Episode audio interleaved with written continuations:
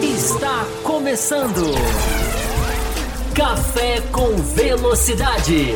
Com Fábio Campos e Thiago Raposo. A dose certa na análise do esporte a motor. Para você que nos ouve no cafécomvelocidade.com.br para você que nos assiste no youtube.com/barra Café Velocidade, estamos começando mais uma edição do seu podcast semanal sobre Fórmula 1, Café com Velocidade, o mais tradicional podcast sobre Fórmula 1 no Brasil há 16 anos no ar, trazendo para vocês semanalmente a melhor análise, o melhor debate, aprofundando nas grandes questões que a gente precisa debater sobre esse esporte que a gente tanto ama, fugindo daquela análise rasa e fria que, que quase nada acrescenta para vocês. Aqui a gente mergulha fundo mesmo no que precisa ser falado. E estamos aqui numa segunda-feira pós Grande Prêmio da Itália. E que corrida, e que grande prêmio. Será que o Fábio Campos vai falar que não gostou dessa vez de novo?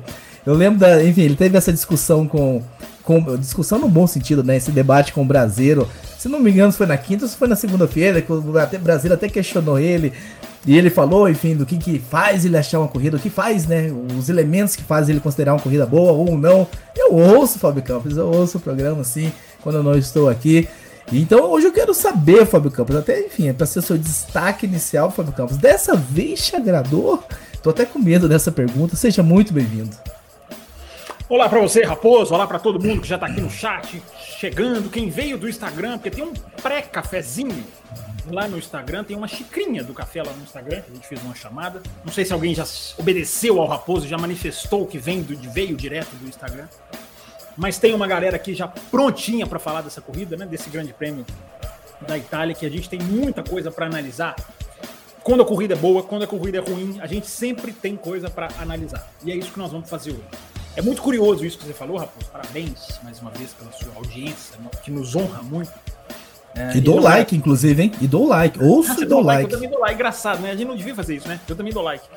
É... Mas a gente conversava sobre isso, né? O grande brasileiro, sempre pertinente, mandou uma mensagem sobre o que é corrida boa, o que é corrida ruim. Isso virou até um subtópico do programa, né? Porque o Café com Velocidade agora ele é dividido aqui na barrinha do YouTube. Se você está chegando para ouvir o YouTube, o café acabou a uma hora, menos de uma hora, vai, vai atualizando que as informações vão aparecendo aí na barrinha de rolagem do YouTube para você saber o tamanho de cada discussão, ou você poder ouvir a discussão na ordem que você quiser. É... E o brasileiro perguntou muito, de maneira muito pertinente, né? O que, que é uma corrida boa?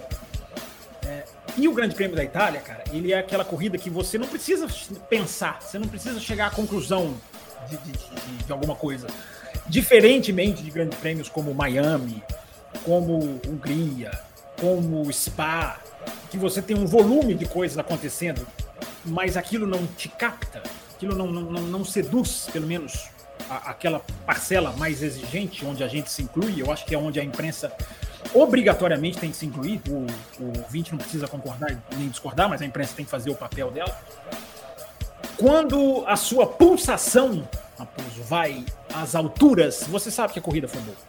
E eu acho muito difícil que tenha existido alguém que não tenha ficado com a pulsação acelerada naquele no, no começo, no meio, nas disputas e, na, e nas duas Ferrari. Então, é, Raposo, esse grande prêmio, aí nós vamos entrar, você vai dar os recadinhos e a gente vai entrar na discussão. Já temos Pix chegando, vamos passar a meta, vamos responder porque já tem superchat chegando, a galera tá animadíssima. É, e a gente vai mergulhar nessas discussões, mas o título dessa live, Raposo, é que essa corrida precisa entrar para a história da Fórmula 1. Nós vamos explicar por que, que essa corrida tem que ser histórica, tem que ser lembrada, tem que ser exemplo. Ah, não é porque foi legal, ah, a corrida foi legal, então tem que ser igual. Não é, não é isso. É, é, é mais aprofundado do que isso. A curiosidade, Raposo, já para jogar para você, é que a gente tem essas maravilhas, né? e essa é a primeira e única, na minha opinião, de 2023 até agora. É, a gente tem essas, essa, essa, esses ápices da Fórmula 1 por obra mais do acaso do que do trabalho da Fórmula 1. A gente teve 2021. Como foi? Porque o vírus forçou que se fizesse alguma coisa e se fez uma medida que a Pirelli pediu e se encaixou o campeonato mais disputado que a gente vai ter notícia.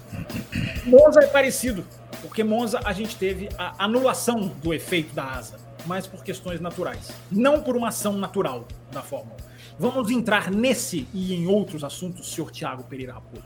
Nessa edição que vai ser sensacional do nosso Café com Velocidade.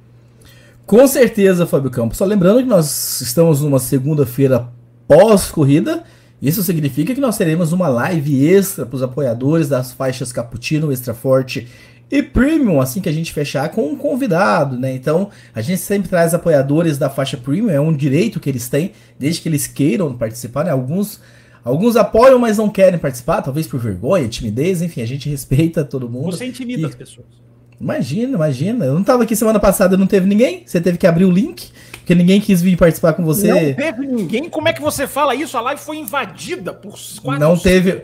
Não teve ninguém convidado. O convidado. Houve uma desmarcação. Como houve. Porque você intimidou. Porque você intimidou. Aí uma, você não comece a me atazanar. Houve uma desmarcação na segunda passada, como houve hoje. Só que hoje nós puxamos um substituto e eu já vou te jogar. Já que você me quis me ferrar, eu vou te ferrar.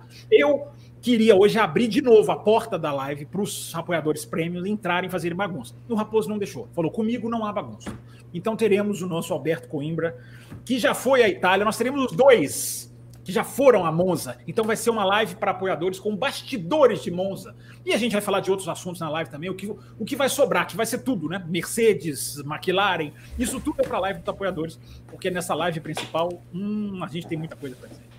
Exatamente, Fábio Campos. Mas então, antes da gente acelerar com força total, quero que você fale da meta, né? Já temos algumas mensagens, alguns pics e alguns superchats chegando aqui. Qual é a meta de hoje para a gente começar os trabalhos e saber se a gente vai estender ou não o tempo desse bloco aberto? Foi só eu falar seu nome na quinta-feira. Vamos bater pro Raposo ficar feliz. A galera bateu a meta na quinta-feira, fechou agosto em alto estilo.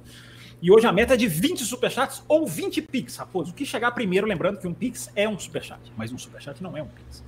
Então o Pix está aqui na tela. Se chegar a 15 Pix, eu já tenho aqui para a meta, sempre lembrando a meta mínimo de 5 reais, eu já tenho aqui 3 Pix, Raposo. E já tem superchat aqui, daqui a pouco você faz a sominha aí, você controla o superchat melhor que eu. Aí a gente estende a live um pouquinho mais e vamos, e vamos falar de mais coisas, batendo aqui as nossas necessárias metas que a gente volta e meia bate com a ajuda dos nossos excelentes, excepcionais e aceleradores ouvintes. Exatamente, daqui a pouco a gente fala mais sobre o programa de apoio, mas vamos acelerar, vamos começar logo o programa, já estamos com eu, 7 minutos e 16 segundos. Eu espero que você tenha descido com elas aí, com as, com, as coisas aí, né? Senão você vai ter que mostrar muita coisa hoje, né? Hoje ah, é, ter... tá, tá aqui, é, eu, eu, eu, desligo a câmera e pego elas, são bem aqui. Ó? Ele vai mostrar hoje todas as miniaturas novas que quem é da Premium vai concorrer. A nova safra de miniaturas. Mas lá na frente a gente fala disso. Exatamente, então só senta o dedo no seu like aí se você está aqui com a gente já. Se você é um dos 111 que já chegaram aqui, que a gente quer ver pelo menos 111 likes ou dislike, né? Caso você não esteja gostando, fique à vontade dislike, de dar um dislike. A gente não quer, mas reaja, né? Não fica aí, enfim, sem reação nenhuma, parecendo que está em coma. Ou dá like ou dá dislike. Fábio Campos, qualidade da prova, né? Por que, que essa prova foi boa, Fábio Campos? O que, que tem de trás? O que, que, que explica todo mundo ter pulsado, né? Como você falou, né? O pulso ainda pulsa, Fábio Campos. O pulso ainda pulsa, diriam os titãs. Né? Lembrando que o Raposo é apresentador lá do Auto Radio Podcast, é assim que escreve, né? Assim que é o Exatamente. .com.br. É, ele faz lá com os novinhos. Um deles estava aqui semana passada, que é o Valese.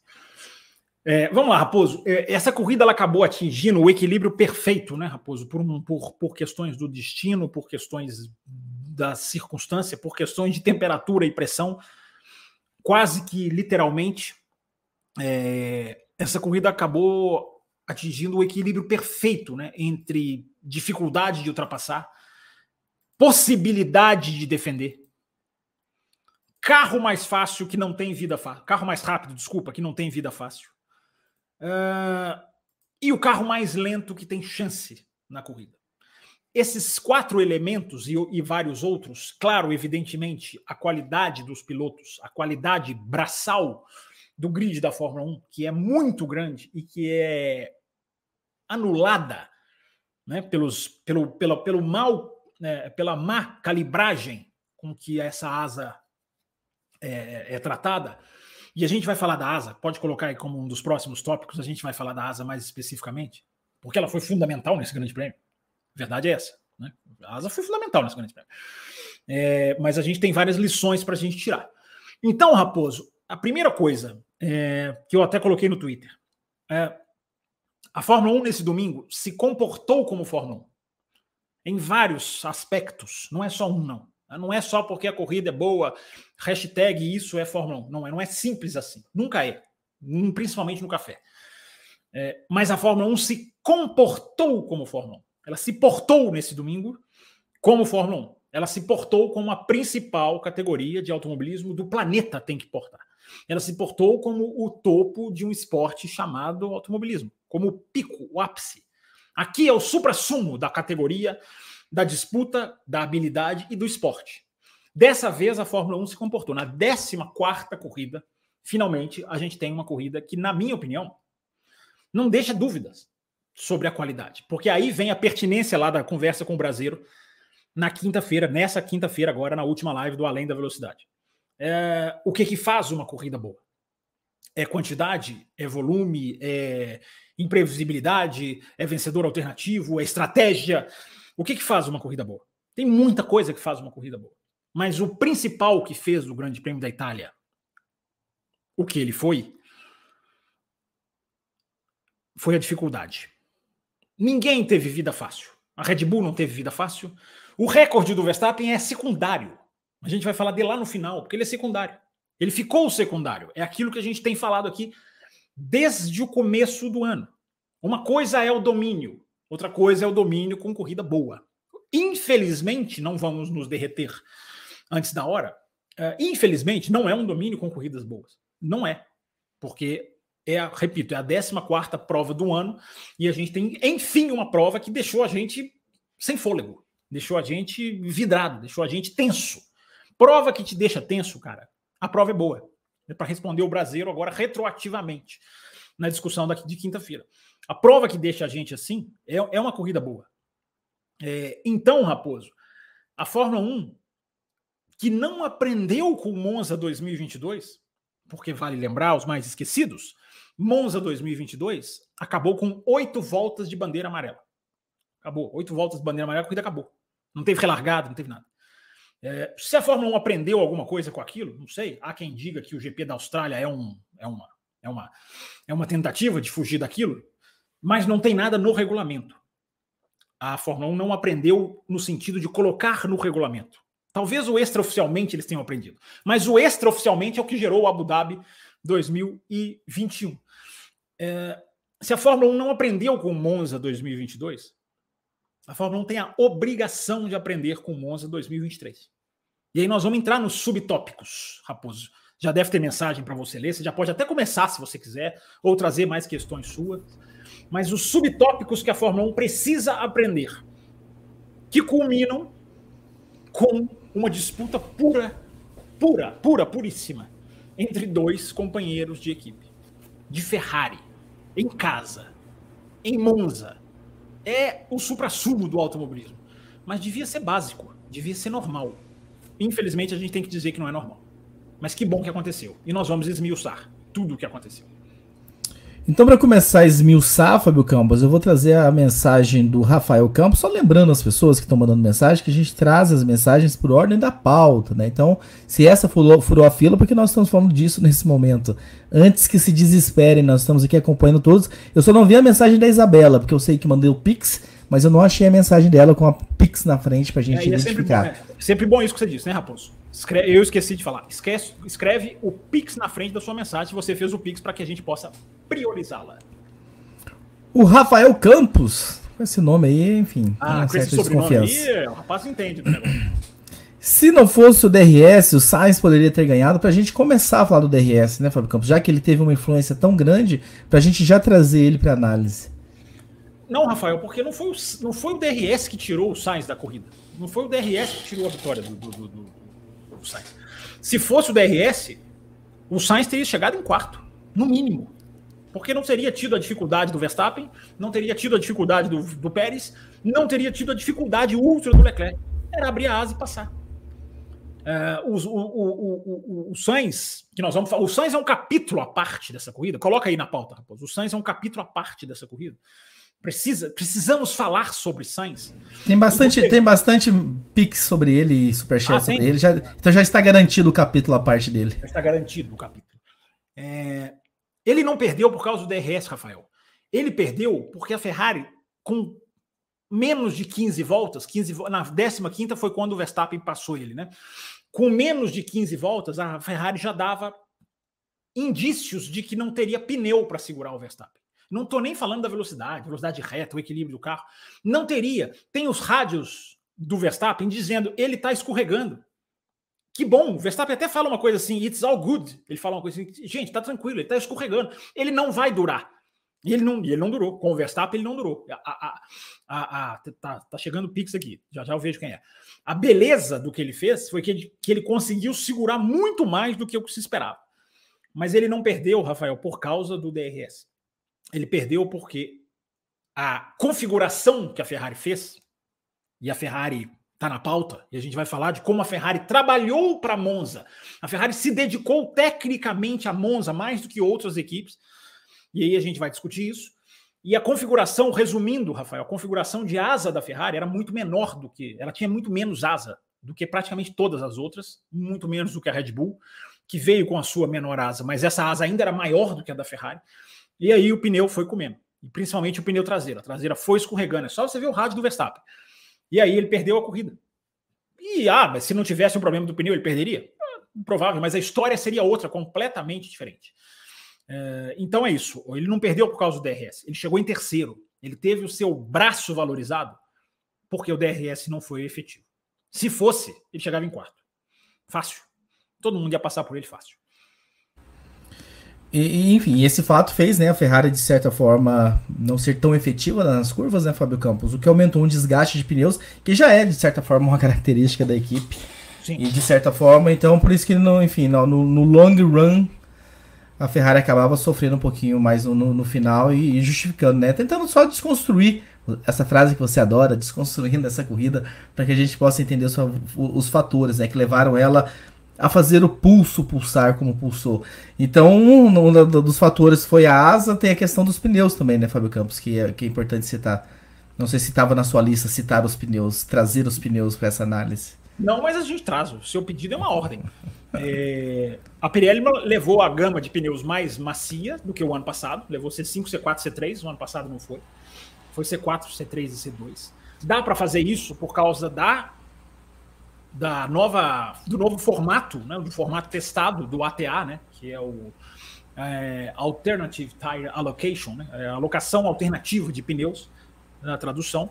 Então, quando, quando, a Ferrari, quando a Pirelli faz isso, quando ela traz a, a, a, alocação alternativa, ela pode trazer a gama mais, mais leve da borracha, porque ela sabe que vai ter que, as equipes vão ter que guardar pneu, vai ter que sobrar pneu, pneu para a corrida. Então, ela pode fazer isso. É, ela pode mudar a, a, gama dos pneus. E os pneus entraram muito na equação, né? Porque, primeiro, né? Ninguém usou pneu vermelho. Olha que coisa impressionante, né? Ninguém colocou o pneu vermelho nessa corrida, ninguém. É, mas a Ferrari, como eu estava dizendo, né? A Ferrari trabalhou para essa, para essa, para essa corrida, não só na questão da asa, que depois a gente fala, mas nessa questão também de, de, de saber. Ela sabia que teria é, um desgaste maior de pneus. Mas ela investiu nessa, nessa opção. Ela tentou, né, se o Sainz começou a segurar o, o, Verstappen, aliás, tem uma coisa muito interessante, cara. O Raposo, na parada do Tsunoda, ao encostar na pista e adiar a largada, tem um rádio, cara, que é muito interessante do engenheiro do Verstappen para ele que ele fala, ele fala assim, literalmente, eu não sei exatamente o que, que os números se referem, tá? Mas dá para a gente sacar pelo contexto. Ele fala assim, ó, eu gostaria, ele fala para o Verstappen, eu gostaria que você mirasse entre 12 e 15 no seu traseiro esquerdo a partir de agora, porque você passou de 20. Eu não sei exatamente o que, que é, isso não é, não são graus centígrados, porque não, não, não seria tão pouco assim. Mas o que, que ele está dizendo para o Verstappen? Verstappen, você exagerou nessa volta de apresentação na temperatura dos pneus. Então você agora você mane, é, manere. E isso foi na parada do Tsunoda. Ou seja, se a parada do Tsunoda não acontecesse, nunca nós vamos saber o que aconteceria ou não. Mas a gente poderia ter tido uma corrida diferente. O Verstappen ali ele já começou a saber que ele teria que jogar o jogo da, da, do poupar. E você vê que o Verstappen vai absolutamente tranquilo, né? Ele vai arriscando, ele coloca o carro, mas ele não se desespera. Porque é o rádio dele que eu citei na abertura do programa. Ele tem o, o rádio dele diz, né? É, tá tudo ok. Ele tá, ele tá deslizando, tá tudo ok. O Verstappen fala isso, porque ele sabe que ali era presa fácil. Né? E foi mesmo, foi presa fácil. Uh, no sentido de no sentido literal, né? Na, na, parte prática não foi, não foi fácil porque o Sainz lutou. É, depois lutou com Pérez, depois lutou com Leclerc. Então, Raposo, nessa questão dos pneus é, é muito interessante, né? Porque como a, como a temperatura da pista mudou muito do, dos, dos outros dias para o domingo, domingo estava muito mais quente. O que que o pessoal lá apurou? Estava lá cobrindo a corrida que esse aumento de temperatura fez com que o pneu que sofreria, que era o dianteiro esquerdo, passasse a ser o traseiro esquerdo. Olha como muda o balanço, a temperatura do asfalto. E aí começou a pegar a Ferrari, porque foi aí que o Sainz, que o Sainz começou a escorregar. É... Então, o, o, o, o, Raposo, o Sainz começou a ter que passar. Ele, ele, a, informação é de que ele teve que passar como esse pneu traseiro começou a ser o mais desgastado, ele passou o equilíbrio de freio para frente. Ele joga lá o brake bias, como eles chamam em inglês, ele joga para frente, freia menos nas rodas traseiras. Uh, e aí ele começou a fazer o quê? A travar. Aí tem as travadas, ele começa a dar as travadas no pneu dianteiro. Aí você tem um monte de imagem, um monte de foto dele travando o pneu. E foi assim até o final da prova. Por quê? Porque o cara joga o pneu para frente, porque por causa do calor. Então são esses detalhezinhos, Raposo. Calor do esquerdo passa a ser desculpa, do dianteiro passa a ser o traseiro, ambos esquerdos. É, do cara jogar o freio para frente e começar a perder a traseira, do piloto de trás perceber isso. Nesses detalhezinhos estava constituída a vitória do Verstappen. Eu concordo com quem disser, ganharia de qualquer jeito. Muito provavelmente ganharia de qualquer jeito. Mas foi assim que ele ganhou. E foi assim que foi legal de assistir. A gente pode trazer como um outro fator, Fábio Campos, dessa prova ter pulsado tanto na gente. Eu gostei do, do, do, termo da pulsação que você usou. Ah, só, porque, só por causa do Titã você gostou. Exatamente. O fato dos pilotos da Ferrari terem brigados entre si, eu não sei se eu posso afirmar que não houve ordem, porque talvez teve algum áudio escapado e eles desobedeceram, ou se realmente não teve, mas enfim, de ter tido disputa entre pilotos da mesma equipe, coisa que a gente brada aqui há tantos anos no Café Velocidade e que algumas pessoas, alguns comentaristas, né, por sorte não tivemos o Max Wilson na cabine de transmissão neste final de semana, porque ele é o primeiro que fala, é um absurdo esses dois pilotos da mesma equipe estarem brigando, tinha que liberar para ganhar tempo, é, é, esse tipo de pensamento vem muito dele, mas por sorte ele não estava na cabine neste final de semana, não tivemos essa intervenção. E que de certa forma foi um ingrediente a mais, né? A, a briga entre os pilotos da Ferrari para essa corrida ter pulsado tanto, já que a gente está nesse, nesse exercício de desconstruir tudo que fez parte dessa corrida e que fez ela ser tão boa. Pois é, Raposo, é, o, como o Sainz teve que lutar muito, ele foi perdendo, né?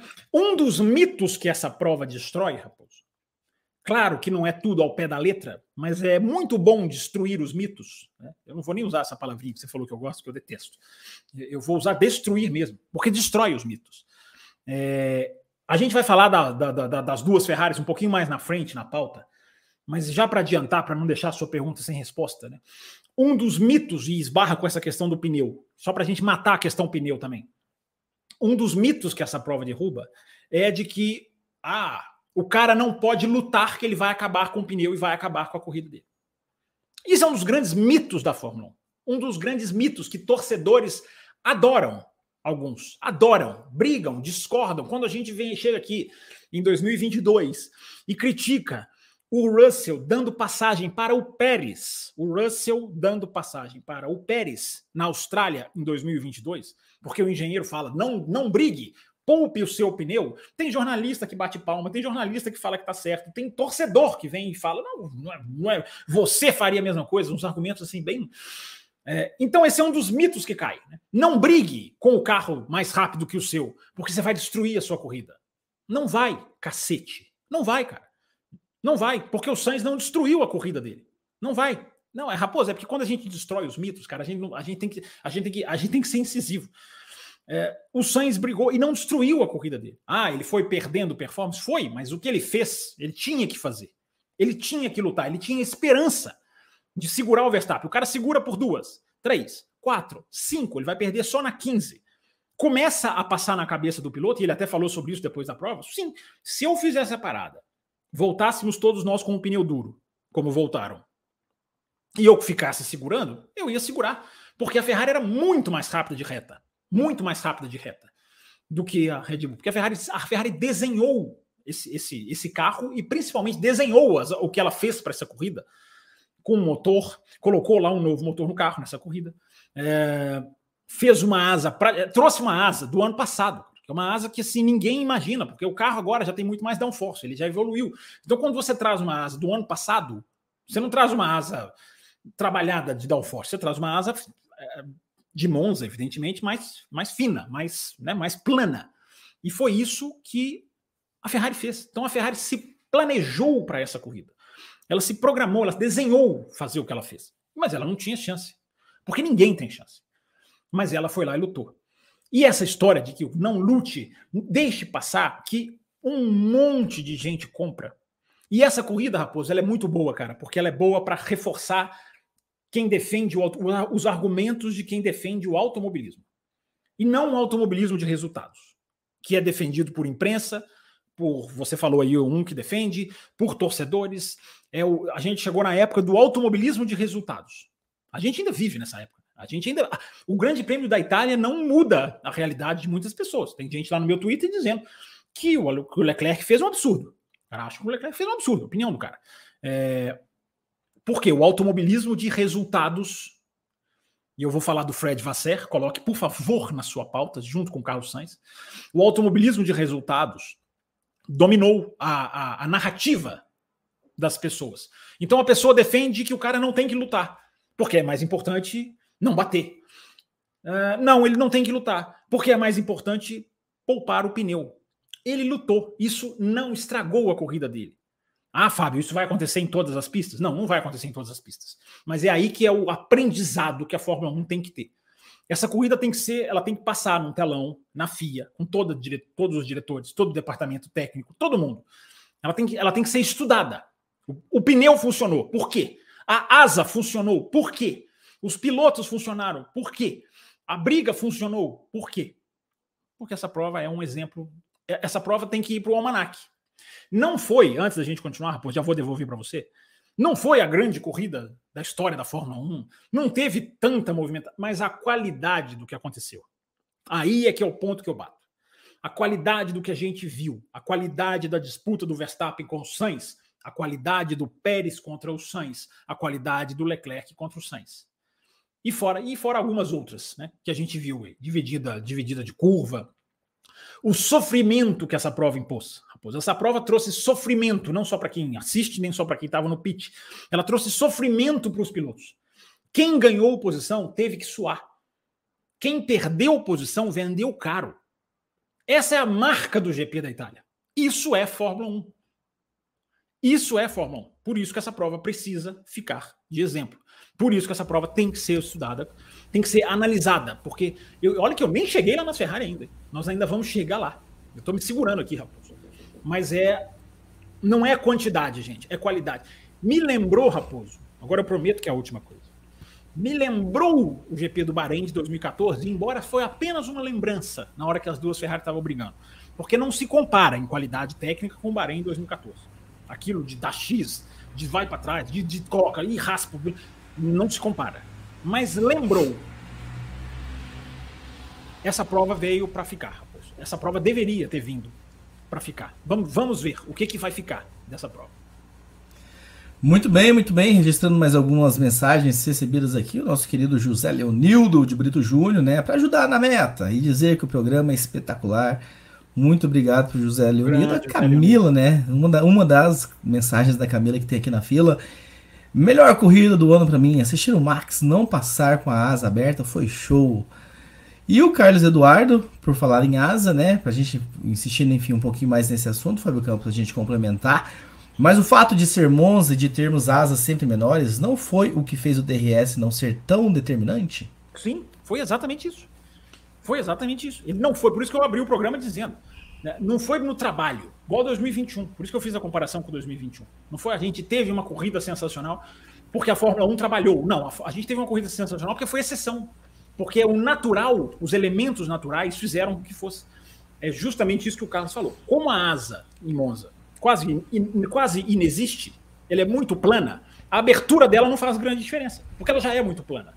Quando é uma asa em pé, vem aí Singapura. Só que Singapura não tem muita reta, né? Mas qualquer, qualquer grande prêmio, você tem uma asa em pé, ou seja, super downforce, super. Na hora que você abre, faz uma diferença brutal. É isso, é exatamente isso, Carlos, que você está perguntando, que eu abri o programa dizendo. Só que eu vou aproveitar a sua pergunta e ser mais detalhista, mais detalhado no negócio. Uh, pegar isso e estudar. Estudar, olha aqui, ó, abertura. Vamos começar a calibrar essa asa. O que é calibrar essa asa? Galera, atenção, pessoal, turminha, Mercedes, turminha, Ferrari, Red Bull, Haas, turminha, atenção. Sexta-feira, nós vamos selecionar uma equipe, vamos revezar nós vamos, cada, cada sexta-feira, uma equipe vai ajudar, vai reservar 5, 10 minutos do treino livre para calibrar o DRS. Um carro, vai, um carro vai na reta atrás do outro, nós vamos pegar dados, nós vamos coletar, nós vamos fazer a telemetria, nós vamos estudar. Aí, Raposo, quando, se você começar a fazer isso, você começa a calibrar o DRS. Não é simplesmente reduzir a zona, como eles estão fazendo, como eles fizeram no primeiro, no começo do ano. E os pilotos reclamaram. Não, vocês estão diminuindo as zonas de DRS. Não é diminuir, é, é um passo, é um passo, mas não é isso que resolve só. Calibra esse negócio. Calibra esse, esse, esse, esse, esse advento uh, na sexta-feira. Usa sexta-feira, ah, mas vai tomar 10 minutos de uma equipe, você, você reveza. Duas, cada equipe faz duas corridas por ano. Pronto, 20 corridas você já cobriu. Cada equipe tem que reservar 10 minutinhos ali para fazer o trabalho para a FIA. Não é nenhum absurdo. A Indy faz isso, cara. A Indy cria, a, a Indy cria treinos, ela cria o treino. Ó, todo mundo vai para a pista com essa intenção. Ela cria treino para emborrachar a pista, para desemborrachar a linha, para testar a aerodinâmica. Ela cria o treino. O treino existe no meio do final de semana no oval para emborrachar a linha de fora. Então ela fecha com cone. Já vi essas imagens. Ela fecha a linha de dentro com cone. Os caras são obrigados a passar na linha de fora. Para quê? Para ficar para emborrachar a pista, para ter duas linhas emborrachadas, para ter ultrapassagem. Então, Raposo, calibrar o DRS, Raposo e Carlos essa é a primeira lição dessa prova, que passa várias. Vamos calibrar esse negócio, porque é o que eu escrevi no Twitter. É muito talento para você jogar no lixo, abrindo a asa toda hora e passando fácil. É muito braço que a Fórmula 1 tem. A Fórmula 1 tem o Leclerc, tem o Verstappen, tem o Norris, tem o Piastri, e eu estou falando só dos super talentos. Até abaixo deles você tem grande capacidade. O Carlos Sainz não é um gênio. Olha a corrida que o cara fez. O Pérez está longe de ser um gênio, não chegaria onde chegou se não suasse, se não fizesse uma prova é, no mínimo aceitável. Ah, o carro é bom, mas o cara teve que suar, ele teve que passar no braço. Os caras tiveram que passar no braço. É, até o subproduto, digamos assim, é bom na Fórmula 1. Então é, é muito talento para você simplesmente des desperdiçar todo final de semana com uma asa ultra eficiente. Esse grande prêmio mostrou aquilo que o café bate há muito tempo Estamos desperdiçando o carro novo. Estamos desperdiçando. Não vemos o carro novo. Porque a asa vai lá, abre e resolve o problema. No dia em que o, o, os elementos naturais, vamos dizer assim, não deixaram a asa agir, olha o que a gente viu. Com certeza. Enfim, eu acho que fez toda a diferença a questão da de não conseguir, né, da, da Ferrari estar tá com essa asa projetada que dava essa velocidade de reta. O Max chegou até a falar, né? A velocidade que eles têm no carregam no final da reta é impressionante. De como era meio era ineficiente. É, tem um né? rádio dele, né? Bem lembrado, bem lembrado. Tem um rádio dele, né? Ele fala, gente, a velocidade dele de reta é impressionante. Porque os caras se, se programaram para isso, né? Trazendo mais uma mensagem aqui, só para registrar, o Carlos Eduardo. Boa noite, Fábio Raposo, até que enfim conseguindo acompanhar ao vivo na segunda Ansioso para ouvir as análises. Depois eu vou querer saber como foi esse encontro, Fábio Campos, com o Carlos aí em Belo Horizonte. Eu vi foto por aí. Sorte a sua. Sorte a sua que com você ele marcou e foi. Aqui em Campinas, aqui em Curitiba, não tô mais em Campinas, tô em Curitiba. Aqui em Curitiba não foi bem assim, né? Ele marcou e não foi. Enfim, mas esse a gente, esse a gente conversa em outro tô sentindo, momento. Eu tô sentindo uma invertida de papéis aí nesse negócio aí, coitado. Você deve ter deixado ele esperar. Não, e, forma nenhuma. Fui lá, eu, o Valese e o Kinopak. Ficamos esperando por ele e ele não apareceu. Mas enfim, seguindo esse é um assunto para um outro programa, seguindo aqui com as mensagens que a gente tem para ler. Eu tenho vendo aqui se tem mais alguma que se encaixa nisso que a gente quer trazer aqui. Antes da gente pular para o Carlos Sanz, tem muita mensagem do Carlos Sanz para a gente ler. Aqui da Camila a gente já leu. Eu vou trazer. Tem mais, pics, tem mais pics dela que chegou também. Pode ver que já já vai pintar a pergunta dela nova aí. Da Camila? Sim, senhor. Muito bem, muito bem. Vou trazer mais uma do Carlos aqui. Então, fiquei com a impressão de que os caras conseguiram sim seguir de perto, até mesmo na parabólica. Vocês também ficaram com essa impressão? Sim, eu, sim. Acho, eu, em alguns momentos eu vi uma. Eu senti uma certa perda na parabólica ali, enfim, dá uma distância. Parece que ele chegava bem perto na freada parabólica e tinha que caçar novamente no começo da reta. O, é, mas o, o, não, há, não, há, não há aquela coisa assintosa. Você tinha muita questão do pneu. Você vê, né?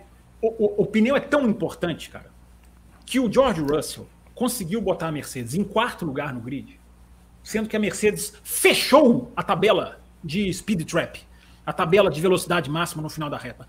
A Mercedes era simplesmente pior e, vice-pior. Eles eram 19 e 20. Eu leio aqui a quilometragem, se você quiser, eu abro aqui. Então, Raposo, o cara com isso, o cara conseguiu fazer o quarto tempo no grid. É, tamanho é a importância de você colocar o pneu na temperatura. Olha o Hamilton. Hamilton sofrendo, largou em oitavo, fez a estratégia alternativa. Começou com o pneu duro e passou para o médio. Na hora que ele bota o médio, ele vai passando todo mundo. Ele chega lá, recupera todo mundo, mesmo sem ter grande velocidade reta. Então é isso que faz a diferença. Ah, perdeu um pouquinho na parabólica? Depende. Depende do pneu, depende da situação. Foi antes do box? Quem estava com o pneu bom? É fórmula pneu. A gente fala aqui, é fórmula pneu. O maior exemplo da história, entre aspas, brincando, da Fórmula 1, da Fórmula pneu, é o Williams nem Zandvoort. Os caras, com esse carrinho, é, digamos assim, é é, é, é, que só funciona reta, com esse carrinho míssil, né? Só funciona numa direção embora os mísseis hoje não funcionem mais só em uma direção, mas eu sou, sou eu sou das antigas. É, esse Bem carro. das antigas. Esse, nem tanto, não começa. Esse carro conseguiu ser um destaque em Zandvoort. Tamanha é a Fórmula Pneu. Com a chuva lá, aquela questão da pista secando também influenciou, enfim, tudo mais. Mas é isso, é, a importância é essa. Agora, a gente viu um pouquinho do carro. A gente viu como esse carro ele não pode, ele, ele pode não ser perfeito, certamente não é mas com esse carro, há esperança nesse carro. Deveria haver esperança nesse carro. Mas a gente só viu por uma condição, eu repito, natural, por um elemento da natureza. Digamos assim, o ouvinte entende o que eu estou querendo dizer. Monza não tem asa, então a abertura não incide demais. Dá para aprender muita coisa com essa corrida. Vai lendo aí, vai lendo aí, Raposo, que eu vou encaixar na tomada aqui do meu lado. Carlos Eduardo mandando, mandando uma calúnia aqui, registrando aqui na tela a calúnia dele, tá registrado aí, Carlos. É, a pergunta que eu fico, Fábio Campos, quando você fala dá para aprender muito com essa corrida é o quão você acredita que vão aprender? Ou como você acredita que simplesmente vão virar a página, não vão olhar e tudo vai continuar na mesma? Raposo, se os caras não aprenderam com o Monza no ano passado, não aprenderam a colocar na regra. Gente, quando eu estou falando aprender, eu estou falando colocar na regra, tá? É... Porque existe a regra extraoficial e a regra oficial. Tem que estar na regra oficial, para evitar diretor de prova interpretando de um jeito, para evitar a situação que tem que justificar depois, para evitar diretiva técnica. Se Monza 2022 não botou nada na regra, se pô, os caras não mudaram a regra com Abu Dhabi 2021. Os caras não pegaram aquela última volta mar maravilhosa, brilhante, magnífica e colocaram ela na regra. Não, vai acontecer isso aqui para que isso para que isso se repita.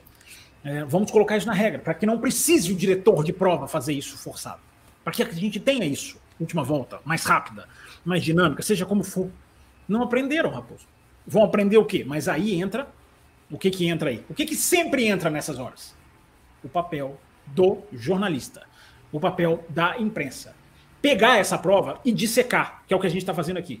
Uh, disseca essa prova. Cobra sobre essa prova. O que, que você aprendeu? O que, que foi bom? O que, que foi interessante? Nós nem chegamos no principal ainda, que é a Ferrari, que é o finalzinho da prova. Nós nem chegamos lá ainda. Aquilo lá é um aprendizado assim é, é categórico. Aquilo ali é um tapa na cara da sociedade, para dizer uma expressão que você adora. É, aquilo ali é o tapa na cara definitivo da sociedade da Fórmula 1. Nós nem chegamos lá ainda. Mas nós vamos chegar. Não vamos, Raposo? Vamos chegar lá já já. Um dia, né, Fabricamos? Vamos ter, vamos ter a fé. Não, nós vamos chegar hoje, que eu estou dizendo, no assunto Ferrari. Hoje ah, achei que a gente ia chegar nas mudanças. Não, aí eu já não sei, porque eu não boto a minha mão no fogo por ninguém. Vamos, vamos chegar agora na Ferrari, então vamos começar a trazer as mensagens sobre o Carlos Santos. Só antes da gente mudar então de, de assunto, lembrando você que é muito importante que você deixe o seu like Se você chegou, não deixou o seu like ainda, é o momento. Se você está assistindo a gente aí na horizontal, joga na vertical para aparecer ali o botãozinho do like e você desvira novamente se você estiver pelo celular. É bem importante que você deixe seu like porque o YouTube distribui mais. Os números caíram aí nos últimos 5 minutos. Vamos subir esses números aí. Vamos voltar aí para os 250 que a gente já, já bateu aí e a gente pode chegar lá. E lembrando, Fábio Campos, rapidamente, sobre as nossas quatro faixas de apoio, né? Não, não falamos no começo, para a gente entrar logo no assunto, mas é importante que vocês saibam que esse apoio é muito importante, é muito vital para o programa, para ele sobreviver, enfim, custear todas as contas que tem aí e, e investir em divulgação, em equipamento e tudo mais. Então é muito importante que você, se você tiver condições, se for o momento, que você nos ajude e encontre em uma das quatro faixas disponíveis, cada uma com valores diferentes para caber exatamente na sua condição, sendo todo o tamanho certo para você. Nós temos a faixa inicial, que é a faixa café com leite. Nela você entra num grupo exclusivo do WhatsApp para que você possa discutir, debater, falar lá com o pessoal também, os cabeças de gasolina que estão nesse grupo exclusivo, grupo bem legal. Se você entrar nesse grupo, você nessa faixa você entra nesse grupo exclusivo. A segunda faixa é a faixa Cappuccino. Então, além do grupo, você também começa a receber programas extras toda segunda-feira pós-corrida. Hoje vai ter, daqui a pouco a gente fecha aqui essa live e a gente abre uma especial exclusiva apenas para os apoiadores dessa faixa para as posteriores, né, para as faixas seguintes também. Na Extra Forte, além do WhatsApp, além da, das lives extras, você também tem sorteio de F1 TV. Tem tempo que não tem sorteio de F1 TV aqui, hein? Meu tá hora, Deus! Hein? É, tá, na hora de, tá, na, tá hora. na hora de fazer um sorteio, Fábio Campos. Promete aí uma data aí, Fábio Campos. Vamos fazer, vamos fazer em setembro. Vamos fazer primeiro das miniaturas. Depois a gente faz o da F1 TV. Então, se você entrar na faixa extra forte, você concorre a F1 TV não só para 2023, 2023 e 2024. Você já garante, então, a, essa sua comodidade de assistir quando quiser, como quiser, assistir corridas do ano, do ano passado, do ano retrasado, de várias temporadas, assistir Fórmula 2, Fórmula 3, enfim, uma série de comodidades de que só quem tem F1 TV tem nas suas mãos. E por fim, nós temos a faixa Premium, né? A faixa Premium que sorteou ingressos para o Grande Prêmio de São Paulo. Tem a, essa, enfim, a, o, quem tá nessa faixa pode vir gravar com a gente. Hoje a gente vai ter um convidado daqui a pouco na live extra. E tem miniaturas. Quer que mostre as miniaturas agora, Fábio Campos? Lá mais no finalzinho. Mais no finalzinho, então a gente mostra as miniaturas. Então tá aí dado o recado. Você pode se tornar apoiador pelo apoia.se barra Café Velocidade. Você pode se tornar membro aqui no YouTube ou você pode se tornar apoiador via Pix no cafévelocidade.gmail.com. Entre em contato, né? Se você não tem o um contato do Fábio Campos, entre em contato com ele por esse e-mail aqui. Se você mandar, você vai ter o um contato dele de para que vocês possam conversar, combinar a melhor data e tudo mais, para que você possa se tornar um apoiador via Pix. Diga, Fábio Campos. Mandando um alô pro André Moraes, que hoje, Raposo, saiu de uma outra plataforma e transferiu para o Pix, ou seja, passou a apoiar o café via Pix. Porque o legal do Pix, gente, se ele for cômodo para você, é que é o seu investimento vem total para o café. Cada centavo que você investe vem para o café. Porque no caso do Apoia-se e no caso do, do YouTube, aliás, deixa eu até colocar aqui, né? Passando aqui embaixo da tela, falha minha, né? Deixa, deixa colocar aqui, ó. Tá passando embaixo da tela aqui as três plataformas que, gente, que você pode usar. Mas no Pix o seu investimento vem direto para o café. Então é bom para gente, muito bom para gente embora você apoie sempre do jeito que você quiser. O que foi mais cômodo. Cada um tem a sua comodidade. O YouTube aqui é mais rápido, em 30 segundos você já virou membro.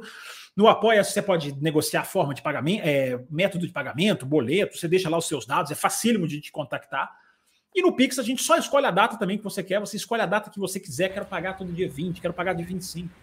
Enfim, Raposo, recadinho dado aí, tá aí pra gente seguir. Antes de seguir, Fábio Campos, eu vou, eu vou mostrar uma, uma só. Ah, tá aí. Que que é tá isso? aí na tela. Que que é isso, rapaz? Isso é relíquia, hein? Isso é relíquia, hein? Nelson Piquet, não é isso? Exatamente, é o capacetezinho aí. Lotus número 1. Um. De que ano que é isso, Fábio Campos? Diz aí pra mim. Aí, você tá estourando, afasta a boca do microfone. Aí, De que ano que é isso, Fábio Campos? Ah, não vou chutar. Não vou chutar. Eu não sou. Você que estava vivo na época. Eu, eu era menino. 1988, olha lá. 1988, tá aí. Ó, número 1. Um, eu falei 88. Eu disse 88, eu falei 88. Então tá aí, tá na tela. Vamos mudar o assunto. Essa é uma, né? Vou mostrar no final, a gente vai mostrar as outras. Mas essa é uma, só para dar um gostinho pra vocês que o pessoal que está na, na Premium vai concorrer daqui a pouco quando a gente voltar aos sorteios das miniaturas. Voltando aqui aos superchats, então, Fábio Campos, vamos começar a trazer Carlos Sainz no assunto. Larissa Nobre, uma bela corrida do Carlos Sainz, mereceu demais o pódio, mas naquele final ali ele não deveria ter devolvido a posição, já que cortou o caminho para não bater no Leclerc? Eu nem lembro exatamente qual que ela tá falando. É, se, eu tô, se, eu, se é que eu tô pensando, os dois cortaram, né? Se os dois cortam, continua, né? A FIA tem, a FIA trabalha mais ou menos com essa, a não ser que seja um, uma coisa muito assintosa, mas até nisso foi legal, né, Larissa e, e, e ouvintes? Até nisso foi legal, porque tudo que aconteceu nessa prova ficou naquela linha ali entre válido e o não válido, né? É, ou entre o excessivo e o não excessivo. Às vezes até passou lá no caso do Hamilton lá com o Piastri, né? Ele errou. É, mas você teve vários lances que você ficava discutindo. Opa, peraí, o que vai acontecer? É, mas de um jeito positivo, né? porque se chegou à linha, né? Se chegou o Carlos Sainz, o, o Leclerc, acho que deu uma declaração depois da prova, né? Eu estava quase, eu estava no limite do que é permitido no ataque, ele estava no limite do que é permitido na defesa. É... Então isso aí, até nisso, né? A, dire... a, direção de prova teve trabalho porque era difícil mesmo. Porque a questão, é, pessoal, é que os caras estavam jogando tudo, os caras estavam defendendo com, com a vida. Os caras estavam lutando, essa é a grande diferença desse grande prêmio. As pessoas, é importante que as pessoas percebam isso. Essa é a grande diferença desse grande prêmio. É um grande prêmio da luta. Nada veio fácil nesse grande prêmio. Então, quando você tem luta, é aquilo que a gente fala, né? O DRS ele favorece o race control porque ele desacostuma as pessoas do roda com roda. As pessoas começam a pensar race control. Qualquer contato é punição, qualquer coisa, qualquer corpo estranho, o, o fã estranha, porque ele não está acostumado.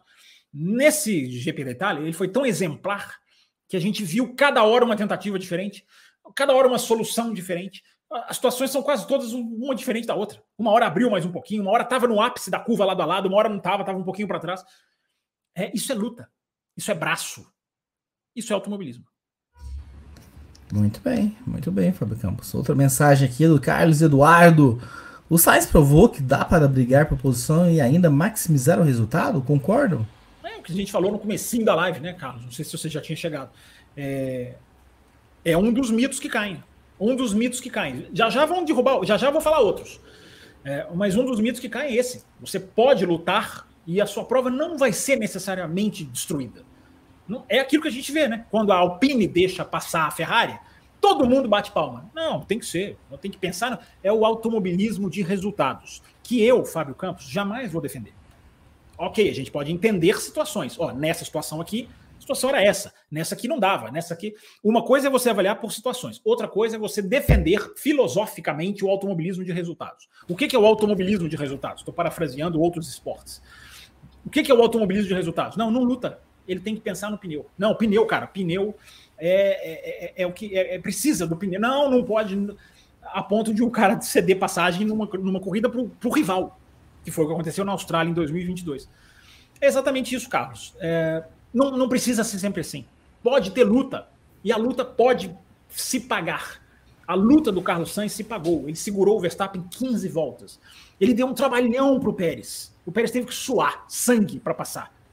E o Leclerc não passou.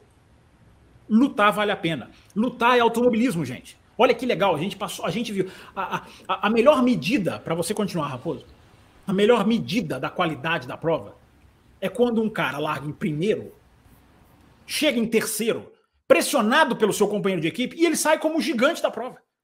Ele foi o Carlos Sainz, foi o gigante da prova. Então, como que o cara larga em primeiro, chega em terceiro, é quase em quarto, com um companheiro embutido, e a gente está dizendo que o cara foi o gigante da prova? Porque os fins não justificam os meios. Os meios são mais importantes do que os fins.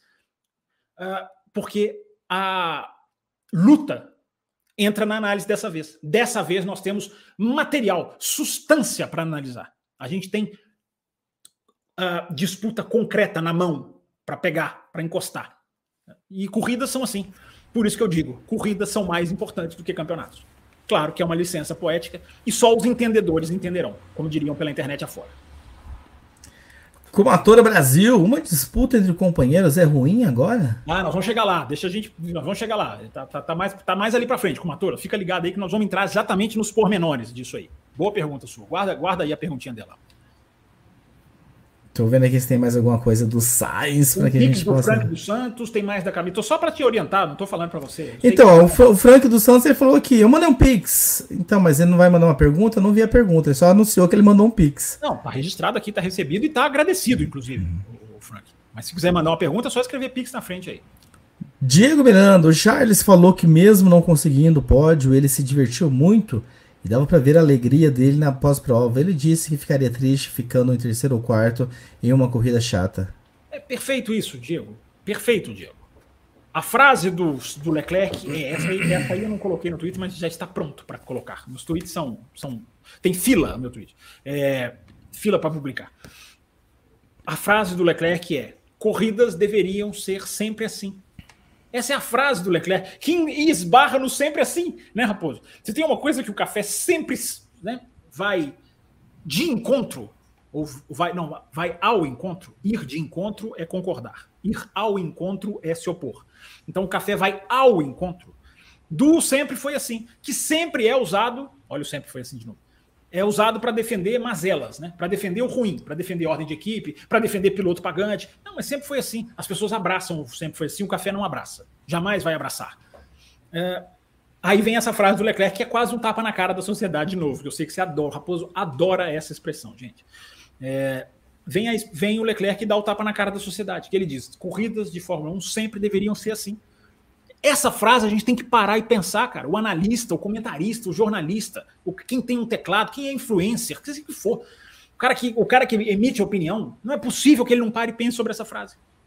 Tem que ser sempre assim. Ah, mas é bonita a frase, é legal, vivo o Grande Prêmio da Itália. Não, é triste.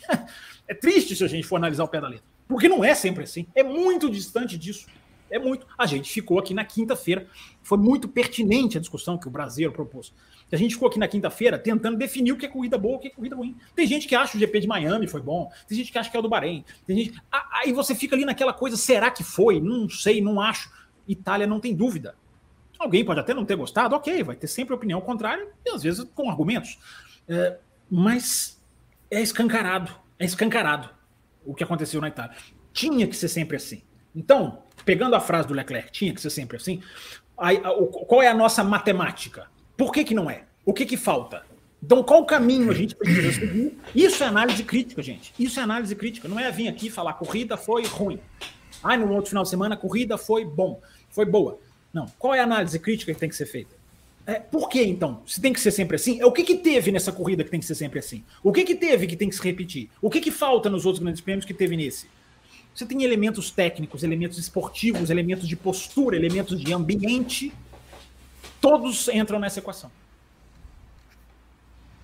Muito bem, Fábio Campos. Já que nós estamos falando de Ferrari, falamos do Leclerc e do Sainz, você falou que queria falar do, do Frederic. Não, nós nem entramos no Sainz ainda, entramos? Já tem todos, os, todos os piques do já, Sainz? Já, já, já registrei as do Sainz aqui. Tá na hora de você destilar sobre ele. Tá, então vamos lá. O Carlos Sainz. Primeira coisa que eu já falei do Carlos Sainz, não preciso repetir, né? É aquela questão do gigante que, que é gigante depois de perder posição. É, é, ele pode não ser um, um, um, O Carlos Sainz, ele, ele, pode não ser um super piloto, não é, na minha opinião, não é. Tem gente que acha que é. É um debate saudável. É, ele, para mim, não está na prateleira de cima. Mas que piloto legal de você ter na Fórmula 1. Né? Essa é a sensação que a gente tem olhando o Sainz. Ele pode não estar tá entre os top, mas ele é um piloto legal de você ter na Fórmula 1. Cara. Porque ele é um piloto que luta, que você vê o esforço que não tem, não, não, não, entra num buraco. Raramente você vê ele entrar no buraco na espiral descendente do, do que o Pérez entrou, por exemplo, para citar um. É, ele é um cara constante, falta o pico, né? mas ele é um cara constante, bem constante. É, e ele é um cara que ele passou a prova inteira olhando no retrovisor, cara. Isso é sensacional, né, cara? O cara guiou pelo retrovisor. É, então, é, é, é, não tem exemplo melhor, né? A prova de que a corrida é boa, que o cara chegou em terceiro e ele é o gigante da prova, e ele é o driver of the day. E cá entre nós, né? Vamos lá, só entre nós aqui, tá? Só entre nós aqui, tá, pessoal? Seria uma injustiça o Leclerc perder o pódio. O, o Sainz perdeu o pódio para o Leclerc. Seria uma injustiça por tudo que o Sainz fez no final de semana. Liderou o FP2. Liderou o FP3, fez a pole. Gente, o qualifying foi sensacional. Eu cheguei a twittar durante o final de semana se a Fórmula 1 tivesse no domingo o que ela tem no sábado. Né, como ela seria, com, com, que, que, o tamanho do poder que a Fórmula 1 teria se ela fosse no sábado o que ela, o que ela, se ela fosse no domingo o que ela é no sábado. Nesse final de semana foi até melhor, né? O domingo foi até melhor do que o sábado. Mas os sábados que a gente está tendo, a sequência de sábados que a gente tem, é, é sensacional, é maravilhosa. Então a gente teve lá 67 milésimos, estou falando de cabeça e posso estar errado. A gente teve 67 milésimos separando três carros. Isso, isso a gente não pode banalizar, cara. A gente não pode banalizar o ruim e a gente também não pode banalizar o bom. A gente não pode normalizar o, o que é excepcional. A gente está ficando meio que acostumado, né? Ah, muitos milé pouquinhos milésimos separando os caras. Gente, isso é sensacional. Isso é maravilhoso. Só que é como eu coloquei lá no Twitter, né? Tá até o Twitter, tá até aqui. É... E daqui a pouquinho passa aqui embaixo o, as redes sociais do café também, para você seguir. Daqui a pouquinho eu atualizo aqui. É... O problema é que o sábado hoje é um efeito colateral do domingo. Os sábados viraram efeitos colaterais de. Estou falando em termos de acerto, tá, gente? De acerto de carro. O que, que o sábado é hoje? Ele é um efeito colateral do domingo. Mas, de novo, aprendizado. Por que, que o efeito colateral do domingo é tão bom? Ou é tão mais disputado? É, é, todo mundo muito mais dentro do mesmo segundo. Tem alguma coisa que a gente possa mergulhar nisso aí? Estudar, analisar, projetar, ajustar para domingo ficar melhor? Basta querer. Elemento tem, porque os sábados são sensacionais. Então, Raposo, só para terminar, que eu já ia terminar aqui, mas lembrando, lembrei que o, que o assunto é o Carlos Sainz. Só para terminar de falar tudo que eu acho do Carlos Sainz. É, tem gente dizendo que é a melhor atuação dele na Fórmula 1. Talvez seja. Talvez seja. Eu não tenho dúvida de que ele guiou mais nesse domingo do que ele guiou na Inglaterra em 2022, que ele ganhou, que é a única vitória dele na Fórmula 1. Né? Ele venceu o GP da Inglaterra em 2022. Essa atuação foi maior. Foi maior. Para mim, claramente, se foi a maior da Fórmula 1, aí a gente tem que lembrar de outras corridas. Ele fez corridaças na McLaren. É, aí tem que lembrar, aí tem que pesquisar. Mas que essa atuação do Sainz, na minha visão, foi maior do que o que ele fez na Inglaterra quando ele ganhou, não há dúvida nenhuma. Porque o cara foi gigante. E aí você vê a técnica do cara, né? O posicionamento do carro, é, o limite, a fechada na curva 1, né? A, a, não, eu não vou chamar de espalhada, porque eu não acho que nem precisou espalhar tanto. Mas a, o, o, deslizar do carro tem aquela perseguição do Pérez que emparelha com ele na curva grande, né? A curva grande é a segunda ali, aquela puxada ali depois da primeira. É entre a primeira chicane e a segunda, né? É aquela, aquele curvão. É, você via, você tinha momentos ali que você falava, ou vai bater, ou alguém vai passar por cima dele, vai atropelar. E não atropelou. E eu nem cheguei ainda na disputa interna da Ferrari. Mas é isso aí. Ô, Raposo, o que você achou do Sainz? Você também ficou impressionado com o Sainz? Ou não? Você é um cara que falou várias coisas do Sainz. Você, você, você analisou bem o Sainz, porque você viu o Sainz na base, mais até do que eu, né? Então, o que você achou do Sainz? É importante seu depoimento. Não, o Sainz, é assim, já tem algum tempo já que eu dei a mão à palmatória, porque na base ele não foi, né? Na base ele, por muito tempo, por muitos anos, ele teve o melhor carro e não conseguiu o título, até que, enfim, no, depois de muito, muita base, muita base, ele foi campeão da World Series by Renault e, e, e conseguiu subir. Mas desde Toro Rosso, desde que ele subiu pela Toro Rosso, que, enfim, ele enfim, mudou a visão. Eu, eu não acreditava muito nele e, e, veio mostrando, mostrou muito na, na Renault, mostrou, eu acho que na Renault ele também mostrou um bom trabalho, mostrou na McLaren. E agora na Ferrari, assim, eu, eu sei que você prefere o Leclerc, uh, mas eu, eu vejo o Sainz. É que eu prefiro, eu acho o Leclerc mais rápido. Eu acho assim que o Sainz dá um bom trabalho, assim, eu não acho, não tem uma discrepância muito grande, né? assim como o Piastri está dando um, um trabalho para o Norris, eu vejo que, o, que, o, que, o, que o Carlos Sainz também anda ali muito, muito parecido, até meio desafiante, talvez, assim, de, de ver essa diferença. Eu sei que a sua opinião é contrária à minha. Começando pelo sábado, né? Inclusive, né? Fez a pole de, de, uma forma muito bela, largou na frente. Uma pena só, enfim, eu acho que nem chegou a sujar o desempenho dele mas a forma como ele foi ultrapassado pelo Verstappen, né, que vem depois de um erro né, na, na freada. Se, enfim, se não tivesse acontecido aquele erro, quantas voltas mais ele conseguiria segurar? Teria Mas tido alguma tá diferença? Acabando, né, cara? Ali o pneu foi acabando. O Verstappen deu sim, a deixa. Sim. Não acho que tenha sido um erro do nada. Ele tava, você já vê que ele tá lutando com o carro ali. Começou a fritar pneu. Exatamente. Antes de você começar a falar então sobre a briga interna deles, já para enfim, o assunto é Ferrari, só registrando aqui o Fábio Luiz. Boa noite, sempre quis ajudar o canal, agora eu consegui pelo Pix, amo Fórmula 1. Muito obrigado, Fábio Luiz. Obrigado, Fábio. Ajuda... Obrigado a todo mundo que ajuda. Gente, você conseguiu fazer um Pix, cara. Muito obrigado. Se você conseguiu virar apoiador, mais sensacional ainda. É, cada, cada ajuda. Hoje a gente tá. Hoje, hoje teve uma mensagem hoje da Mel, Raposo, não sei se ela tá aqui ainda, porque a Mel ela chega atrasada e dorme. É, Deu uma mensagem da Mel hoje lá no grupo de WhatsApp assim: Poxa, cara, tava vendo o, o café da Arábia Saudita no ano passado. Como o som do microfone deles era ruim. É, por que, que hoje o som do microfone é melhor? Porque a gente adquiriu o microfone, você vê que são iguais aqui, o meu do Raposo. Ele fechou a câmera agora só para me desmentir, mas enfim, na hora que ele reabria lá, você tá vendo, são iguaizinhos. Estava espirrando. Ah, saúde. É, são iguaizinhos os microfones, porque a gente comprou os microfones por causa dos apoiadores. Com o investimento dos apoiadores, a gente pegou e adquiriu 100% fundos do canal. Então a gente vai crescendo graças à ajuda de vocês aí. Muito obrigado, Fábio, Mel, todo mundo que ajuda aí a gente. E aí agora ele deixou o microfone fechado. Só para a, Mel, a Mel fala mal do visual da gente. Daqui a pouco a gente faz uma cenário, harmonização cenário, facial. Cenário, com... cenário em homenagem a Mel, cara. O cenário totalmente. Não, mas não é do cenário que ela fala, é da gente mesmo. Então ah, não, daqui a pouco a gente vai ter que.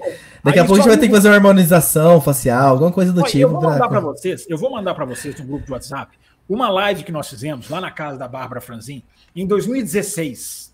Eu, Raposo. Uh, uh, eu não mudei muita coisa, mas o Raposo é outro cara. Então, Mel, você pode ter certeza que. É, é, é, eu não sei o que, que, ele fez, mas que é outra cara e não sei como é que ele mudou de cara. O que, que ele fez aí? Você trocou a pele, sei lá o que ele fez. É outra pessoa. Mas eu vou é, mandar esse vídeo fiz só uns botox. Ainda bem que as sugas estão aqui para falar que não tem botox. Tá mas enfim, Fábio Campos, é hora que eu quero ouvir sobre a disputa interna dos dois pilotos e sobre o Frederick também. Tá registrado aqui o, o Pix do Fábio Luiz, então chegou aqui, Raposo. Aí, você viu que eu li na confiança, né? Antes de você ah, confirmar que você tinha mandado, eu confiei que é, ele mandou. Se é Fábio, você confia, né? Se é Fábio, você confia. É... Então, Raposo, o que, que é? Eu, eu, parei no meio, eu terminei a questão do Sainz? Eu não acho que não, né? Acho que eu passei para você. É, eu acho que eu, só mais uma coisa do Sainz, Raposo, antes de, de você refazer a pergunta aí. É, o, o que o Sainz fez nesse grande prêmio é, é, tão simbólico, é tão interessante, que se ele não era, eu não sei, mas se ele não era ídolo, ele, ele tem que sair de Monza com um ídolo. Né? E, e, o que ele fez é para virar ídolo da Ferrari. Né? Se ele não é o piloto mais rápido, se ele não é o cara, você, você vê que tem um carinho maior com o Leclerc, porque tem, por causa da vitória em Monza de 2019. Né? Você vê ali até nas entrevistas no, no, no, no pós-classificação, que foram ali, né, do lado da arquibancada, você vê que há um carinho da torcida com o Leclerc, isso é normal, isso é natural. Mas independente disso, é, o Sainz tem que ser um ídolo da Ferrari a partir de hoje. Se ele não era, eu estou colocando no condicional. Ele tem que ser um ídolo da Ferrari. Esse, esse cara tem que ter faixa, ele tem que ter é, é bandeira. Esse cara entrou. Esse cara entrou. Porque a atuação é, é o título do programa, gente. Se, se Monza não está na história, alguma coisa está errada com a história da Fórmula 1. Essa atuação tem que virar faixa, tem que virar bandeira. É, porque é isso. É uma atuação que marca. E isso é o Grande Prêmio da Itália de 2023. O que aconteceu no Grande Prêmio da Itália marca. Essa é a diferença para as Miamis da vida, para o Grande Prêmio da, da, da, da do, do, sei lá, da Arábia Saudita, de todos, praticamente toda a Espanha, né, de todos para esse ano. As pessoas ficam discutindo, não, mas foi movimentado. Eu gostei. Cada um gosta do que quiser, gosto é gosto. Agora, o que que marcou? O que que marcou esse ano em termos de ultrapassagem? O GP da. Uh, o GP de ontem. Me fugiu aqui o nome do país. Dá um branco, deu um branco. Uh, você esqueceu de ontem? Não, esqueci só o nome do país. que você foi? Que o convidado é foi também? É não, eu me lembrando da pista e tudo, só fugiu. é porque sabe o que? O que, você tá bebendo? O que, que tem na sua, na sua não, caneca aí hoje? E hoje tem aqui canequinha, café, café. É, é porque eu estava pensando no GP do Bahrein, o do Bahrein e o da Itália, se a gente for pensar em marcas de ultrapassagem, do, eu, eu, quis puxar o Bahrein. Porque você vai lembrar das ultrapassagens do Alonso e aquelas ultrapassagens ficaram, elas ficam. E as da. Como é que é mesmo? Itália? Tô brincando.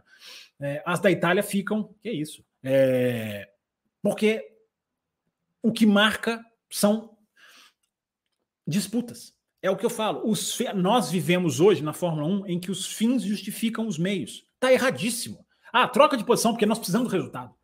Aí, o que eu mais leio no meu Twitter, não, não é o que eu mais leio, mas o que eu leio muito no meu Twitter é a equipe precisa dos pontos.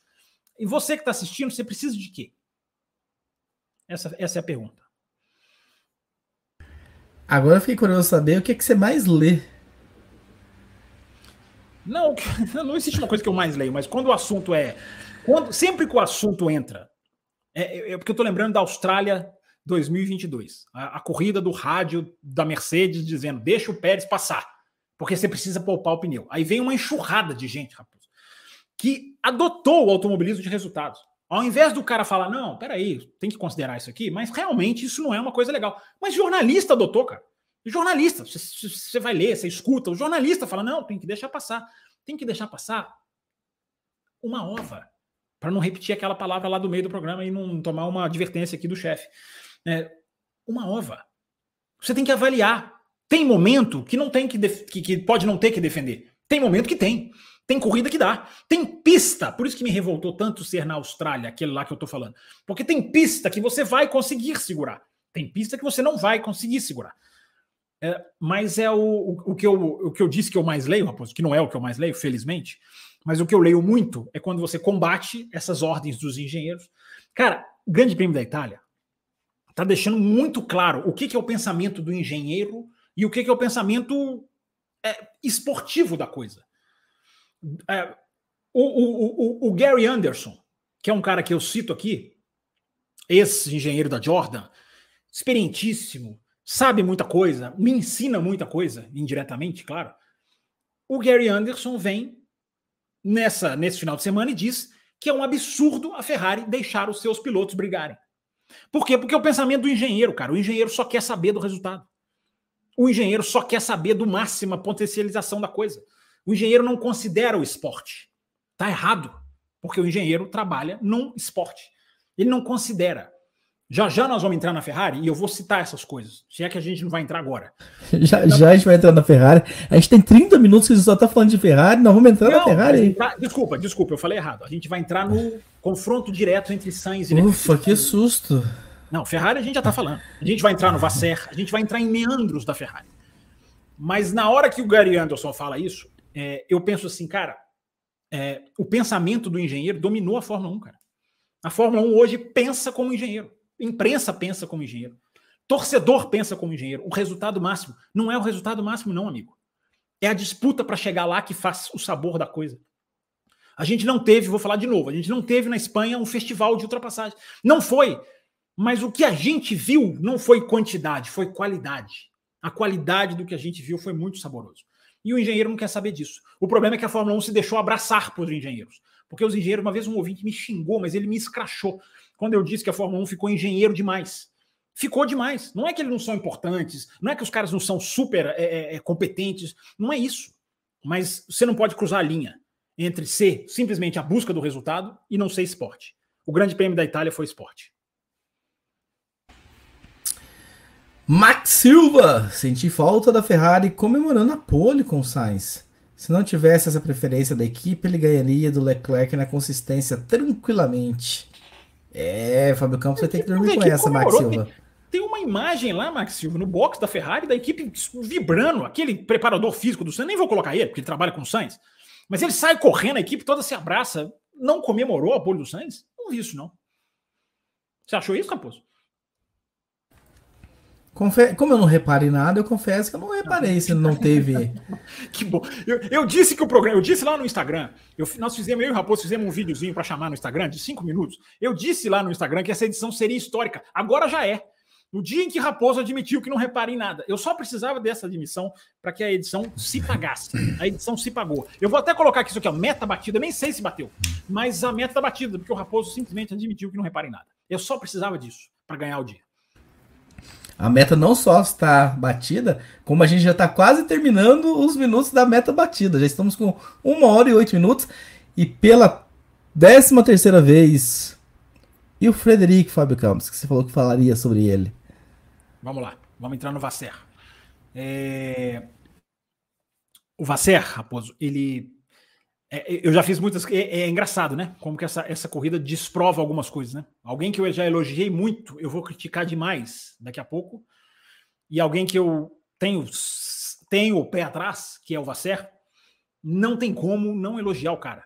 Né? O que o Vasser fez, a, a, a, a participação do Vasser na qualidade do, do, do, do, Opa, entrou uma mensagem aqui de atrasada. Essa daqui. A qualidade do Vasser, a importância do Vasser na qualidade da prova é, é total. Eu tô vendo aí um monte de gente sugerir se teve ordem, se não teve ordem, é, se os pilotos. Não, não teve ordem.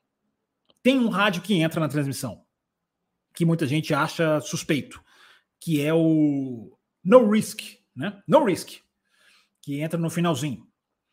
Que é um rádio que é absolutamente. Ele não tem pé nem cabeça. Se você avaliar ele literalmente, ele não tem pé nem cabeça. Né? Ele é uma coisa assim, meio. É, como é que eu vou dizer? Ele é uma coisa meio assim, Felipe Maciana né, de, de, de, de, de incoerência. Porque os caras estão brigando e o risco existe em qualquer disputa. É... Ele está falando aqui que foi no rádio após a volta. Reparem só. O engenheiro parabeniza. Não sei exatamente o que, que o Max quer dizer. Mas, enfim, é, pode ser que eu não tenha visto mesmo. É, eu reparo nas coisas, mas pode ser que eu não tenha reparado nessa. A gente erra. Ao contrário, ao contrário do Raposo que admite que não repara em nada, eu reparo, mas eu erro. Talvez eu não tenha reparado alguma coisa.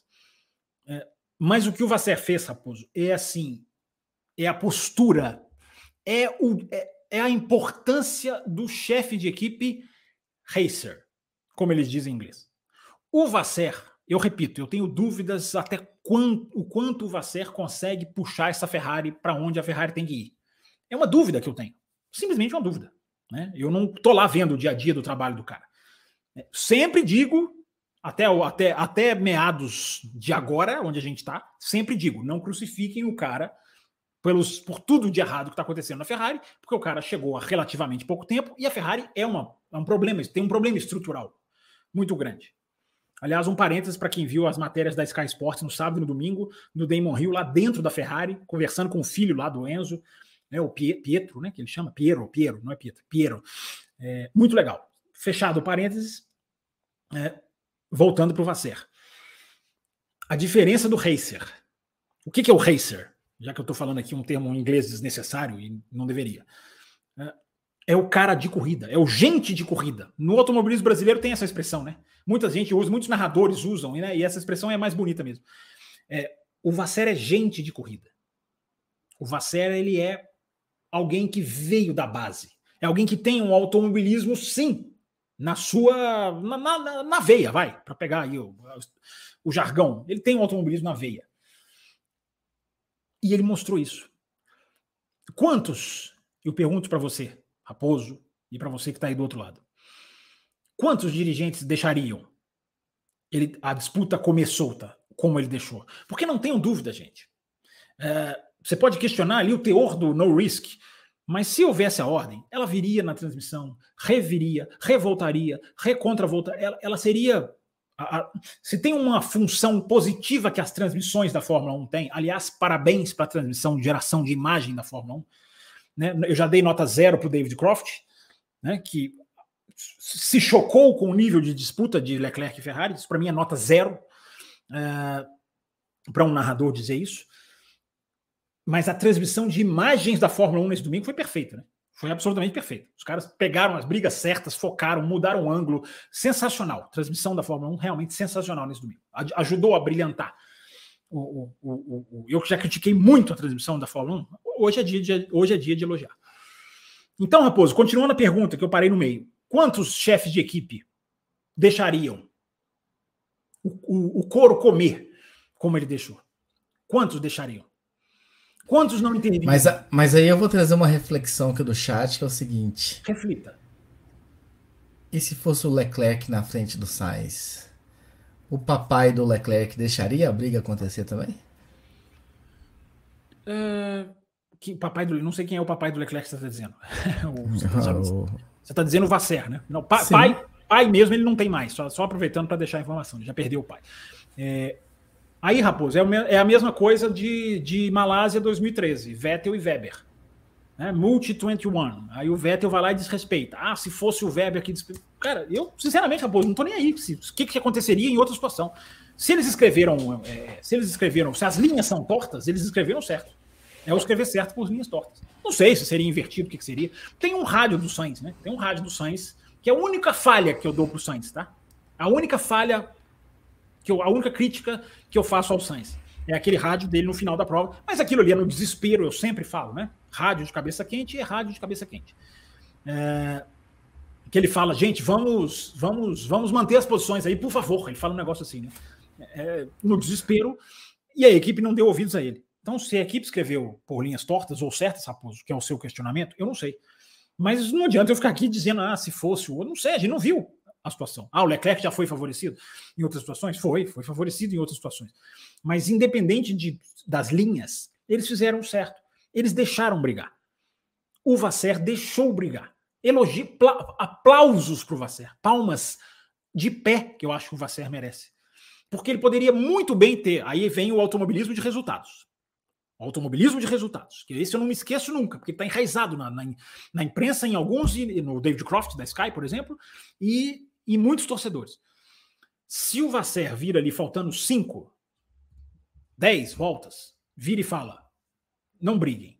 Não, acabou. Nós estamos em Monza, nós estamos precisando de ponto, nós vamos passar Aston Martin, é, se a gente chegar onde a gente chegou. É, se a gente bater, meu Deus, nós, nós trabalhamos para essa corrida, a fábrica, né? O, o, o, os, os, digamos assim, os, os, burocratas da Fórmula 1 sempre dizem, né? Não, porque a fábrica tem 300, 400 pessoas trabalhando, não podem ser respeitadas. Daqui a pouquinho eu vou ter que fazer uma crítica, infelizmente, eu já não sei e vou fazer.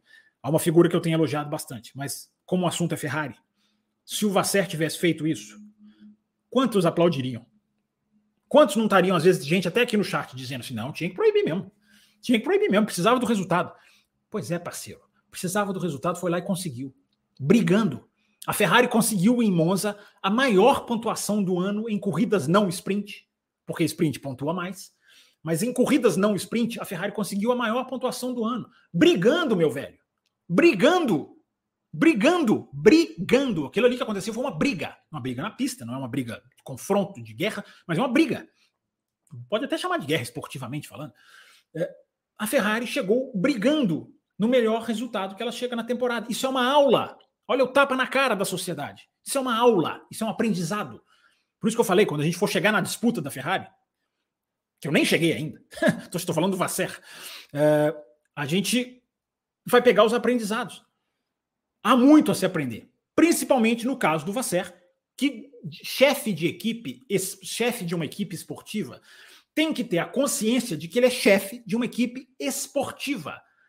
O cara que comanda uma equipe de Fórmula 1 é diferente do cara que trabalha no banco. É diferente do cara que trabalha na empresa de autopeças. É diferente do cara que trabalha num escritório de engenharia. O cara é chefe de uma equipe esportiva. Então o Vasser foi muito bem muito bem, porque ele sentiu. A frase dele no final, não sei nem se é verdade, mas é muito legal. Ele fala assim: ó, a melhor maneira de premiar os tifose era deixar a Ferrari brigar. Isso, isso é tão anti-Ferrari, cara. Isso é tão anti-Ferrari que é sensacional. Porque a Ferrari sempre foi o contrário. Gente, eu já fui a Monza três vezes. Se ele dá ordem ali, ninguém reclamaria. Na, na arquibancada. Ninguém. Ninguém. Porque os tifoses estão nem aí para o esporte. Eles só estão aí para resultados. São resultadistas ao quadrado. São, é legal, a Itália é bacana, é um país maravilhoso, é, é uma delícia. Se eu não gostasse, não tinha ido a três grandes prêmios da Itália. Mas os caras, se você proíbe, os caras aceitariam caladinhos e colocariam, aplaudiriam lá o pódio, iriam para debaixo do pódio fazer festa, não reclamariam. Então a frase do Vasser é tão anti-Ferrari que ela é, ela é legal. Que ela fala, ele fala, a melhor maneira de premiar o fã da Ferrari era deixar brigar. E ele deixou. E fomos todos premiados. Todos nós fomos premiados. Se é Ferrari, não é. Se é torcedor da Red Bull. Se é torcedor da Mercedes. Se não é torcedor de ninguém. Se é jornalista. Fomos todos premiados. Porque o que a gente viu foram dois pilotos jogando tudo. Tudo. Para conseguir o resultado. O Leclerc jogando tudo. Fritando pneu. Risco, sim.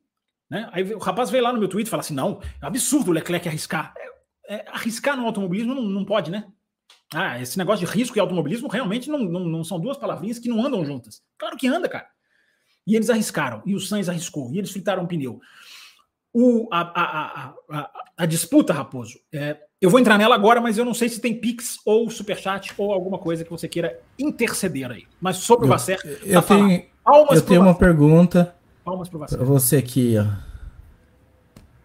Responda, Fábio Luiz. Manda um, uma mensagem para nós no mesmo, no mesmo, na mesma chave, que é o e-mail, colocando aqui na tela, cafécomvelocidade.gmail.com. Bota lá o seu telefoninho, que a gente, a gente entra em contato com você e aí a gente define dia que você quiser pagar, qual faixa você quer, a gente passa a premiação, quais, quais são, se você não se lembrar. Aí a gente faz o ajuste lá rapidinho, troca de mensagem que não leva nem cinco minutos. A gente finaliza aí. E aí você será muito bem-vindo seu Fábio. Até porque quem chama Fábio merece todos os louvores. Eu tô só preocupado, Fábio Campos. Nós já estamos com uma, uma hora e vinte agora que você vai começar a falar desse. Você falou lá no Instagram que a gente ia até perto da. Eu tô, eu tô me baseando no que você falou no Instagram. Oh, ora bolas. Ora bolas. Não, mas tem, mas tem um monte de superchat para ser lido sobre ah, outros então assuntos. Bota aí alguns. Bota Não, são outros assuntos. Vamos matar a Ferrari. Ah, tá, tá bom. Então vamos, vamos, vamos, vamos lá. Então vamos matar a Ferrari. É que, que você quer saber, Raposo? é, uma coisa muito interessante. Eu tô Raposo. muito curioso saber o que, que você tá bebendo hoje. Tá muito estranha essa sua café, caneca aí. É, café, cara. Que isso? Não tá gostando? Você não tá gostando da análise? Você acha que tá, tá, tá, tá, tá, tá ruim o programa? Que isso, rapaz. Café aqui. Vamos lá. É...